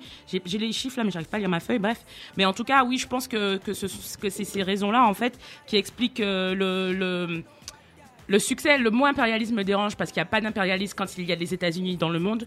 Donc, euh, une hyper visibilité, Ah ouais. une, une, une hyper visibilité, peut-être aussi qui, qui, qui, qui sont là, qui mangent un petit peu dans les assiettes des autres, etc. On peut trouver plein de mots, mais l'impérialisme, moi, je le laisse uniquement aux États-Unis. Et euh, en faisant. C'est la mode. Ouais, aussi, il y a la question euh, du, du, comme tu as dit, des cycles, en fait. C'est comme un produit, ça monte et puis à un moment, ça va redescendre et ça va être rem- remplacé par autre chose. Le zouk, peut-être, qui sait, ou le belay. Mais euh... non, je rigole. bah, si ça devient. Euh, mais après, on va avoir Diplo qui va faire des mixtapes de zouk et ça va m'énerver. Bref, mais en tout ça, ce que je, pour- si je devais conclure, euh, il y a un truc que j'ai que j'ai découvert, c'est en préparant un peu l'épisode, c'est qu'en fait, euh, je savais pas que, que Jay Z avait fait en fait une comédie musicale qui s'appelait Fela en 2009 où en fait euh, il utilise beaucoup d'afrobeat en fait. Je me dis qu'un mec comme Jay-Z avec la puissance de frappe qu'il a quand en 2009 il s'intéresse à, à, à la musique nigériane ah ben ça, ça, ça- en fait ça, ça donne déjà un petit peu le sentiment de ce qui va se produire dix ans après en fait. Et on s'est pas trompé. Et quand Kanye West produit de Binge. voilà. Donc euh, j'ai pas grand chose à rajouter sinon ça. Euh, du coup, juste pour terminer, est-ce que vous avez euh, quelques mots ou peut-être quelques euh, espérances pour le futur de ces musiques Euh, Je commence par toi, Kesha. Notre peuple vaincra. non, Pour écoute, moi, je- futur, tu sais, je, ça fait, euh, ça fait 30 ans que je fais de la musique, peut-être même plus en vérité. Euh, depuis depuis tout petit, je fais de la musique et, et j'écoute de la musique et les, les modes passent, les styles musicaux passent, reviennent même parfois. Mm. Je pense que chaque génération va avoir son, sa musique qu'elle aime, c'est normal. Et il faut pas en fait lutter contre ça. Tout ce que tu peux faire, c'est suivre le mouvement, apporter au mouvement ou essayer de pousser le mouvement dans un sens si ça t'intéresse. Faire autre chose. Et Voilà, et, et- ou, ou parfois faire autre chose. Moi, Simplement. moi, quand je fais, moi, quand je fais mes albums, je suis pas la mode. J'essaye en même temps de faire ce qui marche, j'essaye en même temps de faire ce qui me plaît, et j'essaye aussi de proposer quelque chose. Et c'est ça le, le travail de l'artiste. Le travail de l'artiste, c'est de proposer quelque chose par rapport à lui-même, sa propre sensibilité et ce qui, ce qui l'amène avec lui-même. Moi je, moi, je me rappelle quand je suis avec, avec Bounce Baby aux Antilles et Téléphone. euh, Zouk en anglais avec des samples de hip-hop, mais c'était un scandale à l'époque. Qui êtes-vous Euh, C'est en nous euh, euh, Vous, vous, vous dénaturez le Zouk tout, tout ça, moi, je l'ai entendu. Mm. Je répondais aux gens, fuck you. Je- Et, mais pourquoi? Il y a eu un plébiscite aussi. Mm. Il y a un plébiscite pourquoi? Parce qu'il y avait des gens à qui ça parlait, puisqu'il y avait des jeunes justement qui étaient afro-caribéens, qui euh, vivaient en France, qui écoutaient du RB et qui aussi écoutaient du zouk. Et pour eux, c'était la réponse à quelque chose. C'était les, c'était ceux, les générations d'avant qui disaient Ah ouais, mais non, mais avant c'était mieux. On va toujours dire ça. Moi, je, moi parfois, quand, quand je commence à penser avant c'était mieux, je dis Oh, ne sois pas un vieux con. C'est sûr que tu peux facilement retomber sur ça. Moi, je répondrais plus sur le côté industrie et euh, en termes de qui, capi- qui capitalise aussi sur tout ça, en fait, parce que on est dans, effectivement dans une hyper visibilité, dans une mode, donc c'est super, Mhm. parce que ça permet non seulement aux Africains d'être vus comme euh, modernes, actuels, euh, de faire rêver, en fait, aussi, tout simplement, et c'est bien, tant mieux.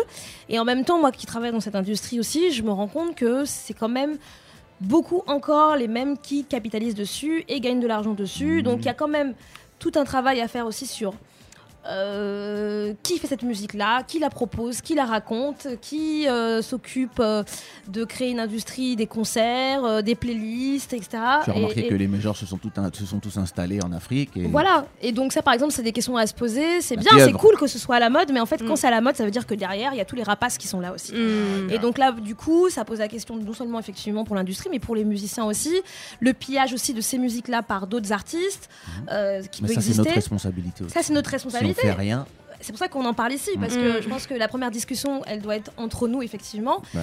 Et en même temps, euh, on doit aussi se battre aussi. Donc on, après, on n'a pas les mêmes armes. Donc c'est sur quoi je, je, je finirai moi. Merci Bintou. Et euh, Euh, Chris moi, concernant le futur de ces musiques-là, je suis extrêmement euh, optimiste parce que l'air de rien, enfin, on parle d'impérialisme et d'hypervisibilité, mais je trouve que ce qui est beau, en tout cas, avec tout ça, c'est qu'ils mettent aussi euh, l'Afrique, les paysages, le- enfin, la culture on the forefront, vraiment sur le devant de, Ouais. de- de la scène, en fait. Et ça, c'est un truc qu'on peut pas nier, même en termes de, de je sais pas, je n'irai pas jusqu'à dire géopolitique culturelle, mais voilà, tu Ah, vois, si, de- si, si, bien sûr. sur ces, sur ces questions-là. C'est du soft power, hein, la ça musique peut- aussi. Sur, hein. sur ces Ouais. questions-là, tu vois, C'est d'abord la musique, complètement. mais derrière, ça va être peut-être l'industrie du cinéma qui va être tirée et peut-être l'industrie du livre derrière et les jeux Mm. vidéo. Et moi, ça me. Voilà, je bosse là-dedans et es ça la culture, rend, c'est la euh, soft power. Donc oui. optimiste en fait sur que Netflix a déjà acheté beaucoup de films nigériens. Ouais. Hmm. Et Euh, Célia Moi, je suis optimiste Pour aussi. terminer. Euh, moi, je suis arrivée au Ghana parce que j'ai lu un livre de Marie Scondé et puis je suis arrivée au Nigeria parce que euh, J'ai écouté j'écoutais whisky. Donc, euh, j'ai dépensé mes sous chez eux. Bah, je voilà. continue à acheter leur musique. J'irai dans leurs concerts. Moi, je suis capable de prendre un billet, d'aller à Londres pour voir whisky techno. Ouais. Donc en fait, oui, moi je, je pense qu'il y a un truc à prendre, il y a un truc à saisir. Et euh, même si, comme a dit Keisha, je pense qu'il y a tout comme, comme le cycle du produit, peut-être que la musique a un cycle, mais même si elle a un cycle, elle laisse des traces en fait. Ouais. Hmm. Bah. Donc elle va laisser des traces chez moi et moi mes enfants vont écouter du Nigeria, ma mère en écoute, ma soeur m'a dit la dernière fois oui il faut que tu me fasses une playlist de R&B euh, africain. Je dis wesh non. Doucement. Ça, Là, ça tu vas trop loin. pas R&B africain, mais je vois ce que tu veux dire, tu vois. je vois, je vois. Non, mais- Calmons-nous. alors que ma soeur elle a pas Spotify, tu vois. Donc il y a, il y a un truc qui se passe et Oui, je pense que ça laisse des traces. Ça donne C'est- envie, ça fait c'est découvrir. génial, c'est génial. Donc euh, je suis optimiste, je suis optimiste et qu'ils prennent l'argent et qu'ils se fassent pas bouffer, voilà. Voilà, on va terminer sur, sur euh, l'optimisme en fait. Donc euh, merci à tous, euh, merci à Keisha Merci. d'avoir participé. spéciale. Merci, merci, Je merci. suis très Merci, content d'avoir participé. Réinvitez-moi vite. Ah bah, avec plaisir. avec plaisir, ouais. Euh, donc on va juste terminer, on n'a pas le temps, euh, il nous reste 5 minutes, donc je vais dire rapidement, euh, vous pouvez nous retrouver, vous savez exactement où, Sur Apple Podcast, vous mettez 5 étoiles et vous nous mettez des commentaires. Merci. Ouais, c'est important les commentaires. Voilà, euh, vous pouvez commenter aussi l'épisode sur SoundCloud, vous pouvez nous suivre sur SoundCloud, vous pouvez nous suivre sur Instagram, sur Facebook, sur Twitter, Piment avec 3 i. Sur Spotify. pardon, 4 i. Waouh. Sur Spotify aussi, oui, on est, on est, on est partout, on est partout, en vrai. Donc, euh, donc on vous remercie encore de nous avoir suivis aujourd'hui pour ceux qui nous écoutent en direct et euh, à dans deux semaines. Et pour ceux qui nous écoutent sur SoundCloud, Ah, pardon. le mix. Voilà, excusez-moi, j'ai failli oublier. Donc en fait, euh, aujourd'hui on devait avoir un mix, mais euh, vu qu'on est, on est, on est très très en retard, euh, le mix on va le mettre sur notre SoundCloud, pas sur Apple, pas sur Spotify, pas sur euh, je sais pas où vous écoutez. Donc il faut aller sur notre SoundCloud pour écouter le mix de Jeune Lio, donc euh, Jeune Lio qui est donc un DJ, le DJ résident de la Sunday à, en Côte d'Ivoire. C'est la nouvelle soirée. Abidjan. À Abidjan, c'est la nouvelle soirée en fait, très très cool pour ceux qui nous écoutent d'Abidjan. Il y en a une demain, il faut y aller. Shout out. Très très important. Shout out. Euh, donc malheureusement, on ne pourra pas passer son mix tout de suite, mais En vous direct. pouvez le retrouver sur SoundCloud. Et euh, voilà, on va se quitter sur ces petites paroles. À dans deux semaines. Ben, Merci Roda. Merci, Ciao, Roda, merci, Roda. merci, Et merci Raphaël aussi, Et euh, et merci. Marty pour euh, le LT. Ouais, merci à tous. Salut Salut. Bless. Jeune Lio. Killer, killer.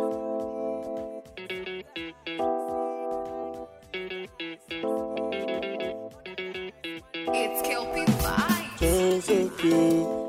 I'm gonna jump so cute. And my people they go jump so cute. Boss man, you go jump so cute. When the bed do they enter body, enter body. All the girl them go shake their body. They go shake their body. Oluwa bona mo gbona feli. Say mo gbona feli. You know get money, you take up police. Me I dey love you, Connie.